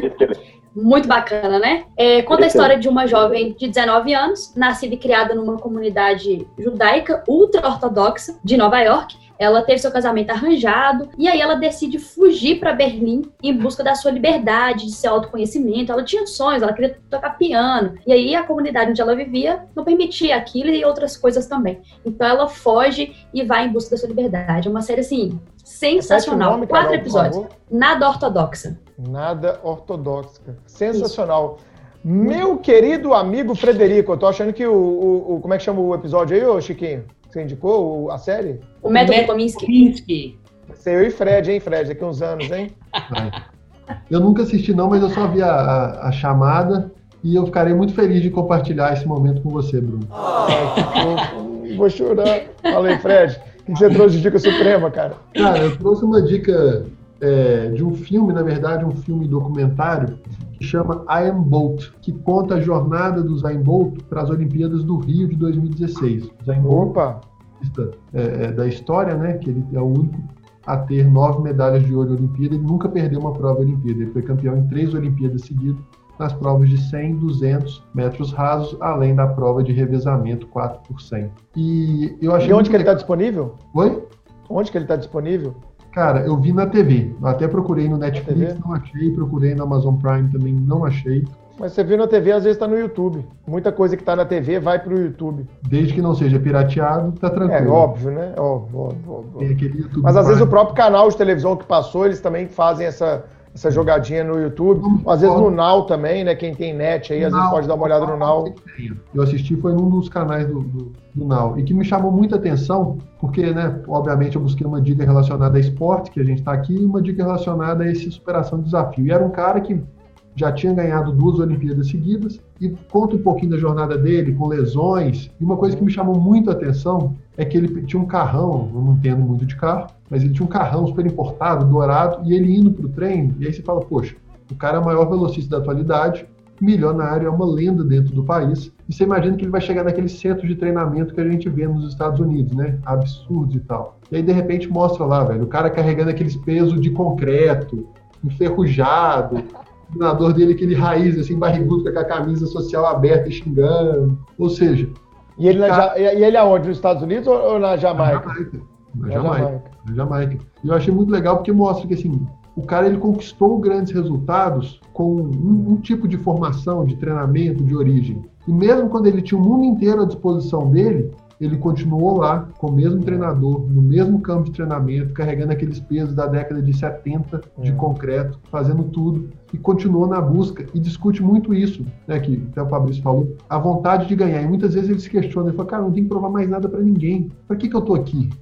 Né? E aí ele ia, se preparava e como de fato foi tricampeão. E aí, ele iria para Tóquio, você sabe, Fred? Se ele iria para Tóquio agora em 2020 nas Olimpíadas, não ia mais não, né? Parou, já tinha, né? Já tinha largado já tinha parado. Esses caras voltam, né? Já tinha largado ele para não ter que ficar participando de meeting é, de atletismo e tal. De repente, boom, tá lá ele. É, cara. A gente também não, não tinha ouvido falar nada, não. Eu acho que no caso dele, ele realmente tinha parado, pela idade, né? Que o atletismo é um esporte muito cruel. E esse também gostava de uma zona de descompressão, né, Fabrício? Você lembra depois da, da, da prova no Rio de Janeiro, né? Ele na Barra da Tijuca lá, ó. Ué, ué, ué, né? Gostava, mas entregava, né? Ele, ele sabia o momento dele. É lógico, depois, é igual o Rod, depois do jogo. É bem legal. E só para concluir, ele falou, ele falou uma coisa no, no, nesse filme que eu ia falar aqui, e quando o Fabrício começou a falar da questão do, do, do jogador, do, do, caso do Cristiano Ronaldo, de chamar o Moutinho e falar: você é bom, bate, se errar, paciência, você fez a sua parte. Ele fala isso, ele fala: cara, eu tô indo pra competição no momento que tá todo mundo me criticando, recuperando de lesão, as pessoas estão apontando o dedo para mim, falando que eu não sou mais o mesmo, e eu vou fazer a minha parte. Eu estou buscando motivação, não tenho mais motivação para ir, mas se eu falei que eu vou, eu vou e vou fazer a minha parte. Fazendo um paralelo a isso, eu acho que uma coisa muito marcante, Papai Lebrão, não poderia falar de basquete sem falar do Papai Lebrão. No momento, é, eu vi uma entrevista dele, o pessoal perguntou, cara, você sempre né, assume é, é, fazer o último arremesso, como é que você lida com essa responsabilidade disso. Né? Ou seja, eu fiz um paralelo de como é que é a responsabilidade, como é que a pessoa consegue manter a calma no momento de fazer uma prova de um concurso público tão importante. Ele respondeu da seguinte forma: ele falou, olha, eu sei que eu treinei, eu sei que eu fui para academia, eu fiz o máximo de treinos possível, eu treinei até meu corpo aguentar, eu repeti o movimento milhões de vezes. Eu vou pegar a bola e vou arremessar. Se eu errar, eu sei que não foi por falta de dedicação minha. Então, essa frase faz um paralelo muito grande com quem está fazendo concurso público. Faça a sua parte, estude o máximo que você puder. E se você não passar nesse concurso, cara, você não vai sair com a consciência pesada. E é. o Bolt ele fala isso também nesse documentário, que eu achei bem legal. Excelente, Fred. Eu acho que isso, muito aluno hoje em dia já começa a reportar isso, né? Pelo menos para mim. Ah, Bruno, não deu, cara, mas eu tenho consciência que eu fiz meu melhor, bola para frente. O que mostra maturidade é aquele cara que daqui a pouquinho vai bater aprovado aí, com certeza. Meu amigo Fabrício Bastos, o que, que você trouxe aí, cara, pra gente na sua dica suprema? Por um breve momento, achei que fosse me chamar até de Kid. Ia ficar até feliz, pô. Eu não fico aqui revelando é, apelidinho dos outros, não, entendeu? Meu caro, e vamos lá, eu, eu refleti bastante e eu sempre adorei essa parte do, do Supremo Cast. E se vocês me permitirem, eu posso falar de um livro, posso falar de uma série de um filme? Convidado para falar quantas ele quiser. Só os apresentadores que têm limite. Então vamos lá. Um, um, livro que eu acho até que que o, que o Chiquinho vai curtir. É, é bem interessante ele, esse livro ele nos, nos, nos força a refletir sobre algumas questões interessantes. É o livro do Thomas Sowell, que é Os Intelectuais e a Sociedade. É bem legal, bem bacana, e ele me fez refletir sobre várias questões importantes, várias questões, inclusive, Chiquinho, para a gente falar até do prisma jurídico. É bem interessante esse livro. É, e eu acho que também até para quem faz concurso é interessante. Um segundo livro, não jurídico, mas que me ajudou muito. Repete o livro, Fabrício. Repete o autor e o, e o, nome do livro, por favor. Thomas Sowell, Os Intelectuais e a Sociedade. Tá bom, e Os Intelectuais e a Sociedade. Muito bom. É, cara, a gente que gosta de refletir sobre, sobre questões mais uhum. complexas é muito bacana. Já anotei. Vale muito a pena. Vale muito a pena. Eu ainda não li, então por isso eu não posso indicar, mas eu já comprei um, um, outro livro dele que trata sobre discriminação, mas eu ainda não li, então eu não vou indicar porque eu não li. E um outro livro que, que, é, que é um pouco mais leve, mas que me ajudou muito no amadurecimento psicológico, chamado A Arte da Felicidade, do Dalai Lama. Muito bacana, não é livro de autoajuda, é um, é um livro baseado numa entrevista que ele deu e, e, vai passando assim situações nas quais ele viveu e como a gente pode lidar com a felicidade. Isso é muito interessante. Assim a, a, postura que você pode. Vamos para a série. É, tem uma série que eu sei que o, que o Saraiva vai, vai aprovar, porque eu sei que ele viu, Afterlife. Eu acho fantástica essa série, Afterlife. Eu acho que. que e, passa um pouco por essa pegada, inclusive, que o Chiquinho colocou, é, passa um pouco sobre a reflexão da vida, sobre o, o, o luto, sobre como lidar com isso. É, o, o, protagonista, inclusive, eu me identifico muito com ele, porque ele tem um humor ácido. É, eu, eu gosto pra caramba, aquele humor britânico legal, irônico. Faz muito muito bullying, né? É verdade. Você se identifica muito com ele, você faz muito bullying com as pessoas, eu concordo. e, e, é bem legal, eu acho que o Chiquinho também vai curtir. E, e, e é leve, apesar de é. versar sobre luto, é leve, é uma é. série leve, sim. É um drama humorístico, você, né? Bem legal. É, e, e, não sei se você, se você concorda comigo, Bruninho. Não, não, faz a gente prospectar um pouco? Cara, vamos lá, como é que vai ser? Sabe, isso, isso é uma, uma questão legal. Quando ele, é. não vou dando spoiler, mas quando ele conversa com aquela senhorinha no cemitério, que ele faz é. aquilo quase todos os dias, é bem é. legal. Aquela parte. Aquilo ali é a terapia dele, né? E há uma crítica é também à, à terapia. É muito, a série é muito completa, cara. Ela muito, trabalha muito muitas legal. relações interpessoais, né? De trabalho, familiares, Exato. de profissionais Exato. que trabalham para vocês, de estigmas, de rótulos, de bullying, Perfeito. de luto. É muita coisa na série perfeito. e de uma forma tão leve assim, cara, que você fica até meio louco. Exatamente, perfeito. E é, é, tem uma série que, para mim, para mim, quem tem filha é uma série mandatória. Opa. Tem que assistir. Anne with Annie. Ai, Cara, quem essa tem série filha, é muito boa. juro, para quem tem, quem tem filha, você tem que assistir. Para você ter uma ideia, Bruninho, eu ah. já deixei a Valentina assistir episódios dessa série. Sim. E é tão fantástico, acho que a Carol que já assistiu, ela vai entender. A Valentina começou a questionar mas questionamentos assim tão interessantes. O Valentina tem nove anos, mas ela faz questionamentos super interessantes. Tem uma cena uhum. da série que é sobre. Uh, Carol, se eu estiver simplificando demais, você me, você me corrija. Uhum. Não, não, é bem o empoderamento feminino, mas o surgimento da ideia de como a mulher pode se, ser independente. Ah, exato. Uhum. Excelente. Não é, é, é, mais, o plano de fundo é mais ou menos esse. Uhum. E, Ela é bem profunda. Vou, vou, vou, é, vou anotar aqui, vou assistir com a Ana. Ela tá uma temporada aqui em casa, né, na, na, na pandemia, viu, filha? Perfeito. Tem série aqui que o Fabrício está indicando pra gente assistir. Pode assistir que Ana vai adorar. E, e, é interessante, Bruninho, que ela me. Olha a pergunta que uma menina de 9 anos fez para mim. Ela falou assim: papai, por que, que eles não estão ouvindo? Tudo bom, Dona? Oi. Ó, pra você ter uma ideia, Bruninho, ela me perguntou o seguinte: papai, por que, que eles não estão ouvindo as meninas? E aí, olha que interessante, cara. Como é que eu vou responder isso? Né? Aí eu falei assim, meu amor, é, as pessoas são muito ignorantes. É, essa era uma outra época do mundo, mas ainda assim hoje há pessoas que não dão voz, Pra, não só para mulheres, para pessoas. Aí eu comecei a explicar para as pessoas é. vulneráveis e tal. E ela foi me questionando, mas papai, por quê? Idosos hoje, eu sinto muito isso, cara. Cara, Bruninho, eu fico muito assustado. Eu fico muito assustado como essa geração nova trata os idosos, cara. Isso me assusta demais. É. Demais. Enfim, é, eu que, que trabalho com a tutela coletiva do idoso, cara, são, são cada. São, é, cara, é cada, cada caso, caso né? pesado, assim, de abandono afetivo, de abandono material, é bem pesado bem pesado. E falando de filme, filme, é, eu gosto muito, que é um filme que eu me identifiquei, porque a, mostra um pouco como é que funciona a minha mente maluca, uhum. né, que é a vida secreta de Walter Mitty. E apesar de ser uma comédia leve, ela traz uma reflexão que eu acho muito interessante, que é como você pode se transformar diante de uma adversidade. Ele, era um, ele é um cara introspecto, um cara que não tem vida social, um cara praticamente antissocial, que viaja muito, viaja muito no sentido é, mais metafórico do termo. Ele fica realmente é, é, elocubrando situações, cenas, e de repente ele se vê vivendo algumas questões. Isso é muito, é muito bacana. Então, para mim, foi muito legal, porque a minha mente funciona dessa forma, Saraiva. Quando você assistir, você vai entender. Eu dou uma viajada. Às vezes, cara... no Maracanã, eu viajo tanto que eu consigo sentir o cheiro cheiro da grama, cara. Eu viajo. Às vezes eu, eu me coloco dentro do campo, Jesus, cara. É muito louco isso. É muito louco. Que grama é essa que você tá levando pro Maracanã? Fiquei preocupado aqui agora, cara. eu, eu, ia perguntar. Give me some grass. Porque quando eu, converso, quando eu conversava com minha antiga terapeuta, que foi indicada pelo Fredão, até agradeço o Fredão por isso, e quando eu conversava.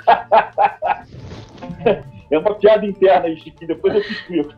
É, é muita resenha, né? Querendo saber também. muita resenha. Mas eu conversava com ela e ela me pediu para explicar qual era o gatilho, o que me fazia dar essas viajadas. E até hoje eu não identifiquei, cara. Mas eu, eu percebo assim que situações que, que a minha mente ou tá sob muita pressão ou está muito relaxada, eu dou esse, esses escapes. Então eu acho legal. Mas e é legal, esse escape um... mental é sempre bom. Esse filme, só para só a gente falar aqui, ô Carol, esse filme, A Vida Secreta de uhum. Walter Mitty, foi indicado por, é, foi. no episódio do nosso amigo Michael César. Michael César. No episódio lá 36 dos influenciadores digitais, três episódios atrás. Mas vamos lá, Fabrício, a última Pô, indicação do filme. E, e tem um filme. Eu tentei assistir, não achei, viu, cara, nas plataformas. Não achei. Tem que alugar. No Netflix nem no Amazon Prime tem. Eu vou olhar se tem para alugar no Now ou no, na Apple. Cara, mas vale a pena, Bruninho, você vai curtir. Vou alugar, é, vou assistir. Um outro filme que é do Mel Gibson, é um filme até com algumas cenas violentas, Máquina Mas mortífera. a ideia. Não, não, aí é apocalíptico. apocalíptico. É, primeiro, prestem atenção na abertura do filme, que tem uma frase sensacional, que inclusive, Bruninho, você falou até no grupo esses dias sobre como você implode uma sociedade. Você, de certa forma, abordou isso. E o, a abertura do filme mostra uma frase sobre os conquistadores, digamos assim. Mas o filme é sobre um cara que ele tem que lutar contra uma tribo é, rival e ele não para um minuto enquanto ele não encontra a família dele para salvar a família dele. E aí a uhum. cena final, a cena final, dependendo da sua interpretação, você vai ver se realmente valeu a pena ou não ele ter lutado tanto. Mas para o concurseiro é muito interessante esse filme, porque o cara apanha, apanha, apanha, levanta, levanta, levanta e continua. Então isso é muito legal. Desculpa novamente ter me alongado. Não, foi sensacional suas dicas. Bom, eu acho que eu já até dei essa dica lá no, nos primeiros episódios do Supremo, mas vou re, revigorá-la, porque a nossa audiência, é lógico, ela é uma audiência mutante. É, eu acho, o Fred acho que já até assistiu alguns episódios também, que está no Netflix. Eu vou indicar uma série também, já que hoje a gente está falando de The Last Dance. Eu vou indicar Losers. Não sei se você já assistiu, Fabrício. É uma série muito legal, cara, que traz não, uma não série vi. de histórias de pessoas, especialmente é, atletas, que tinham tudo para ser brilhantes e etc., mas que por alguma circunstância, como a gente falou aqui, acaba não sendo absolutamente nada. Então, Losers no Netflix são episódios, viu, Carol? Não sei se você já assistiu. Você pode assistir um, aí são... não tem uma sequência lógica, não, tá? Não precisa. Ah, você entendi. pode clicar no 10. É, são histórias é, em capítulos, histórias independentes. Uhum. Então, Fabrício, tem história de time de futebol da Inglaterra, cara, que tava na primeira Pô, divisão, caiu pra segunda. E aí tem tipo uma batalha dos aflitos para subir, sabe? É muito legal. A Pô, gente que gosta. A gente que gosta de esporte, cara, é, é, é uma série muito legal. Não sei se vocês assistiram.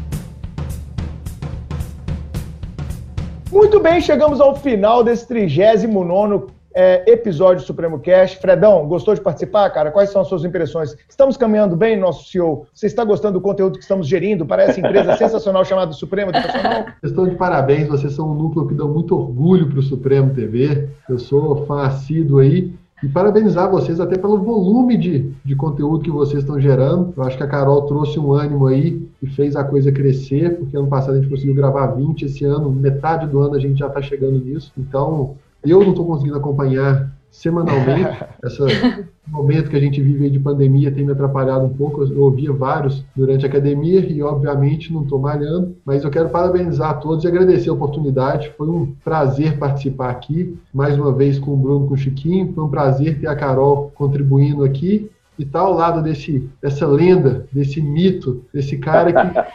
mito não, mito não, mito, mito aqui tá proibido. a gente vai brigar com um cara que é. Ah, o mito, sei, mito, sala de aula, entendi sala de aula, essa pessoa é Fabrício Bastos, cara que eu tanto admiro e tenho um carinho muito grande. Então, obrigado a todos pela oportunidade aí. Valeu, Fredão. É, a Carol realmente agregou demais na organização aqui desse podcast, no conteúdo, né, Carol? Na inteligência feminina aqui é, abrilhantando todos os nossos episódios, eu concordo plenamente. E a gente tem que fazer aqui um agradecimento, né, Chico? Carol, ao nosso CEO, que montou um estúdio espetacular para gravação saudades, do Cast e que está suspenso temporariamente, que cede a sua sala. Vocês não sabem, mas a gente grava o Supremo Cast dentro da sala do Fred e a gente expulsa ele da sala de vez em quando para poder gravar os episódios. Obrigado, Fredão. Você mora, mora no meu coração, meu best friend forever. Fabrição, gostou? cara, da experiência? A ação muda, né? Na hora de escutar, é só porrada. Na hora de terminar, para ter certeza que o projeto vai continuar, claro. fica Fred, você, você, você está sendo o promotor do segundo Chico. O melhor da podosfera, meu amigo. Tem orgulho disso. Pode colocar no seu é, LinkedIn. Eu patrocinei o melhor da podosfera. O que é o melhor da podosfera. Ele é o Michael Jordan do podcast. Olha! Gostei. É isso aí. Fabrício, gostou de participar, meu velho? Seja bem-vindo aí. Você, como professor da casa há bastante tempo, abrilhantou e trouxe essa experiência, essa humanidade, esse cara fantástico. Obrigado, viu, meu parceiro? Pô, Bruninho, valeu mesmo, meu querido. Olha, eu me amarrei demais. Eu peço até desculpas pra Carol se eu falei muita bobagem, se eu me alonguei. Por que só pra Carol? Carol? Por que só pra Carol? A gente também teve que se tolerar, rapaz. Ah, eu vou ter que pedir desculpa pra você, Saraiva. Pelo amor de Deus, Saraiva. É ruim pra você, não peço desculpa nada. Ó, Carol, Saraiva já me, já me obrigou a adivinhar a cor de vinho. Ele, certa vez, foi beber comigo, cismou que existe a cor âmbar de vinho. Então, assim, é, é difícil. É Isso, difícil é difícil conviver com um cara que conhece todas as cores das paletas da Souvenir. Então já é complicado. ah, isso é verdade. Isso é Pô, é verdade, é difícil, ele conhece todas. as. É difícil. Pô, então, olha, quero agradecer, agradecer o convite, muito, muito obrigado. Foi muito legal ter essa experiência. Eu nunca tinha gravado podcast, só sou ouvinte de vocês. E foi muito legal ter essa experiência de rádio barra rede social, foi legal pra caramba. A Carol é fantástica. Carol, você é um pilar essencial do Supremo Cast. Muito obrigado pelo carinho que você teve comigo, pela atenção que você teve. Saraiva, que é, meu, que é meu amigo pessoal, que é meu chefe, que é meu conselheiro para assuntos aleatórios. Muito obrigado também pelo convite. Obrigado obrigado aí, cara, por, pela confiança que você sempre depositou em mim. Eu dei aula no Supremo no primeiro ano do Supremo, então, assim, é, para mim é muito legal. Pô, Fredão é meu Paquito favorito, amo o Fredão de paixão. Eu, Fredão, Olha os apelidos pô... aí, Chico. tô vendo, tô vendo. Ó, e sabe uma coisa, Chico, que é engraçado? Eu abraço o Fredão, dou beijo no Fredão. Aí quando eu vou dar beijo no Saraiva, ele não quer ganhar beijo, não. Ele fica fugindo dos meus beijos, pô. Eu sou beijoqueiro, cara. Eu gosto eu de beijar. Eu fico com medo de gostar, cara. Você sabe que eu te acho um gato, então eu fico com medo, porra. Fredão, brigadão também pela acolhida que você sempre me deu. Certa vez, no almoço, eu falei pro Fredão que o Supremo, e aí eu não tenho nenhum problema em falar nisso, o Supremo é o curso que eu mais gosto da aula, porque é o curso mais profissional que eu, que eu conheço, é o curso que mais dá suporte pro professor, é o curso que sabe cobrar o professor e é o curso que me recebe muito bem. Eu adoro ir pro Supremo, eu já falei isso pro Fredão, já falei mais de uma vez isso para ele, inclusive em alguns almoços. E, Fredão, tô morrendo de saudade de você e você não tá malhando, mas você não precisa. Você já é o meu malhadão. Para mim já tá bom demais. já tá bom demais aqui. Tá? Malhadão 2, 2, 2. E Chiquinho, agora eu vou ter que me despedir de você, mas fazendo um protesto. Eu queria me despedir de você como o Bernardo Decani se despediu, que é te dando a lambida no braço, pô. Mas foi no braço. É, não, é, é que tá, né? não foi no braço. Não, mas a gente pode adquirir novos é. hábitos, como, por exemplo, o distanciamento seguro que a pandemia nos ensinou. Sim, olha, olha, eu te admiro demais, bicho. Você é um cara de uma cultura fantástica. E você, mesmo quando você fica nervoso e, e é irascível, mesmo assim você mantém a fleuma. Para mim, Porra, isso é um peraí, vamos, vamos, vamos jogar no Google aqui, Carol. Vamos. Gente, eu anoto todas essas palavras, continuem falando, viu? Isso, isso é uma das coisas que eu acho fantástico no, no, no, Chiquinho. Quando ele vai ser contundente na opinião dele, ele consegue ser um lorde. Eu acho isso fantástico. Ele tem uma cultura muito grande. Por isso que, para mim, quando eu estou perto dele, eu sou um pequeno padawan. Ele é o nosso mestre Jedi. Obrigadão, meu querido, também pela recepção, por tudo aí. E obrigado ao Supremo, obrigado ao Supremo Cast e até a próxima. É isso, galera. Grande episódio. Fala aí, Chico. Três, três, coisinhas rápidas. Número um, muito obrigado, Fabrício. Muito obrigado, Fred, por esse, por esse podcast sensacional. Número dois, a série nos ensinou que o futebol seria muito melhor se não fossem pontos corridos, porque ter essa, ter essa coisa da final. É, isso, isso, se perdeu completamente e é uma lástima. lástima. E, e terceira e última coisa, na minha opinião, Frederico Neder é um barítono de voz média. Puta merda. Arredondada. Eu sabia.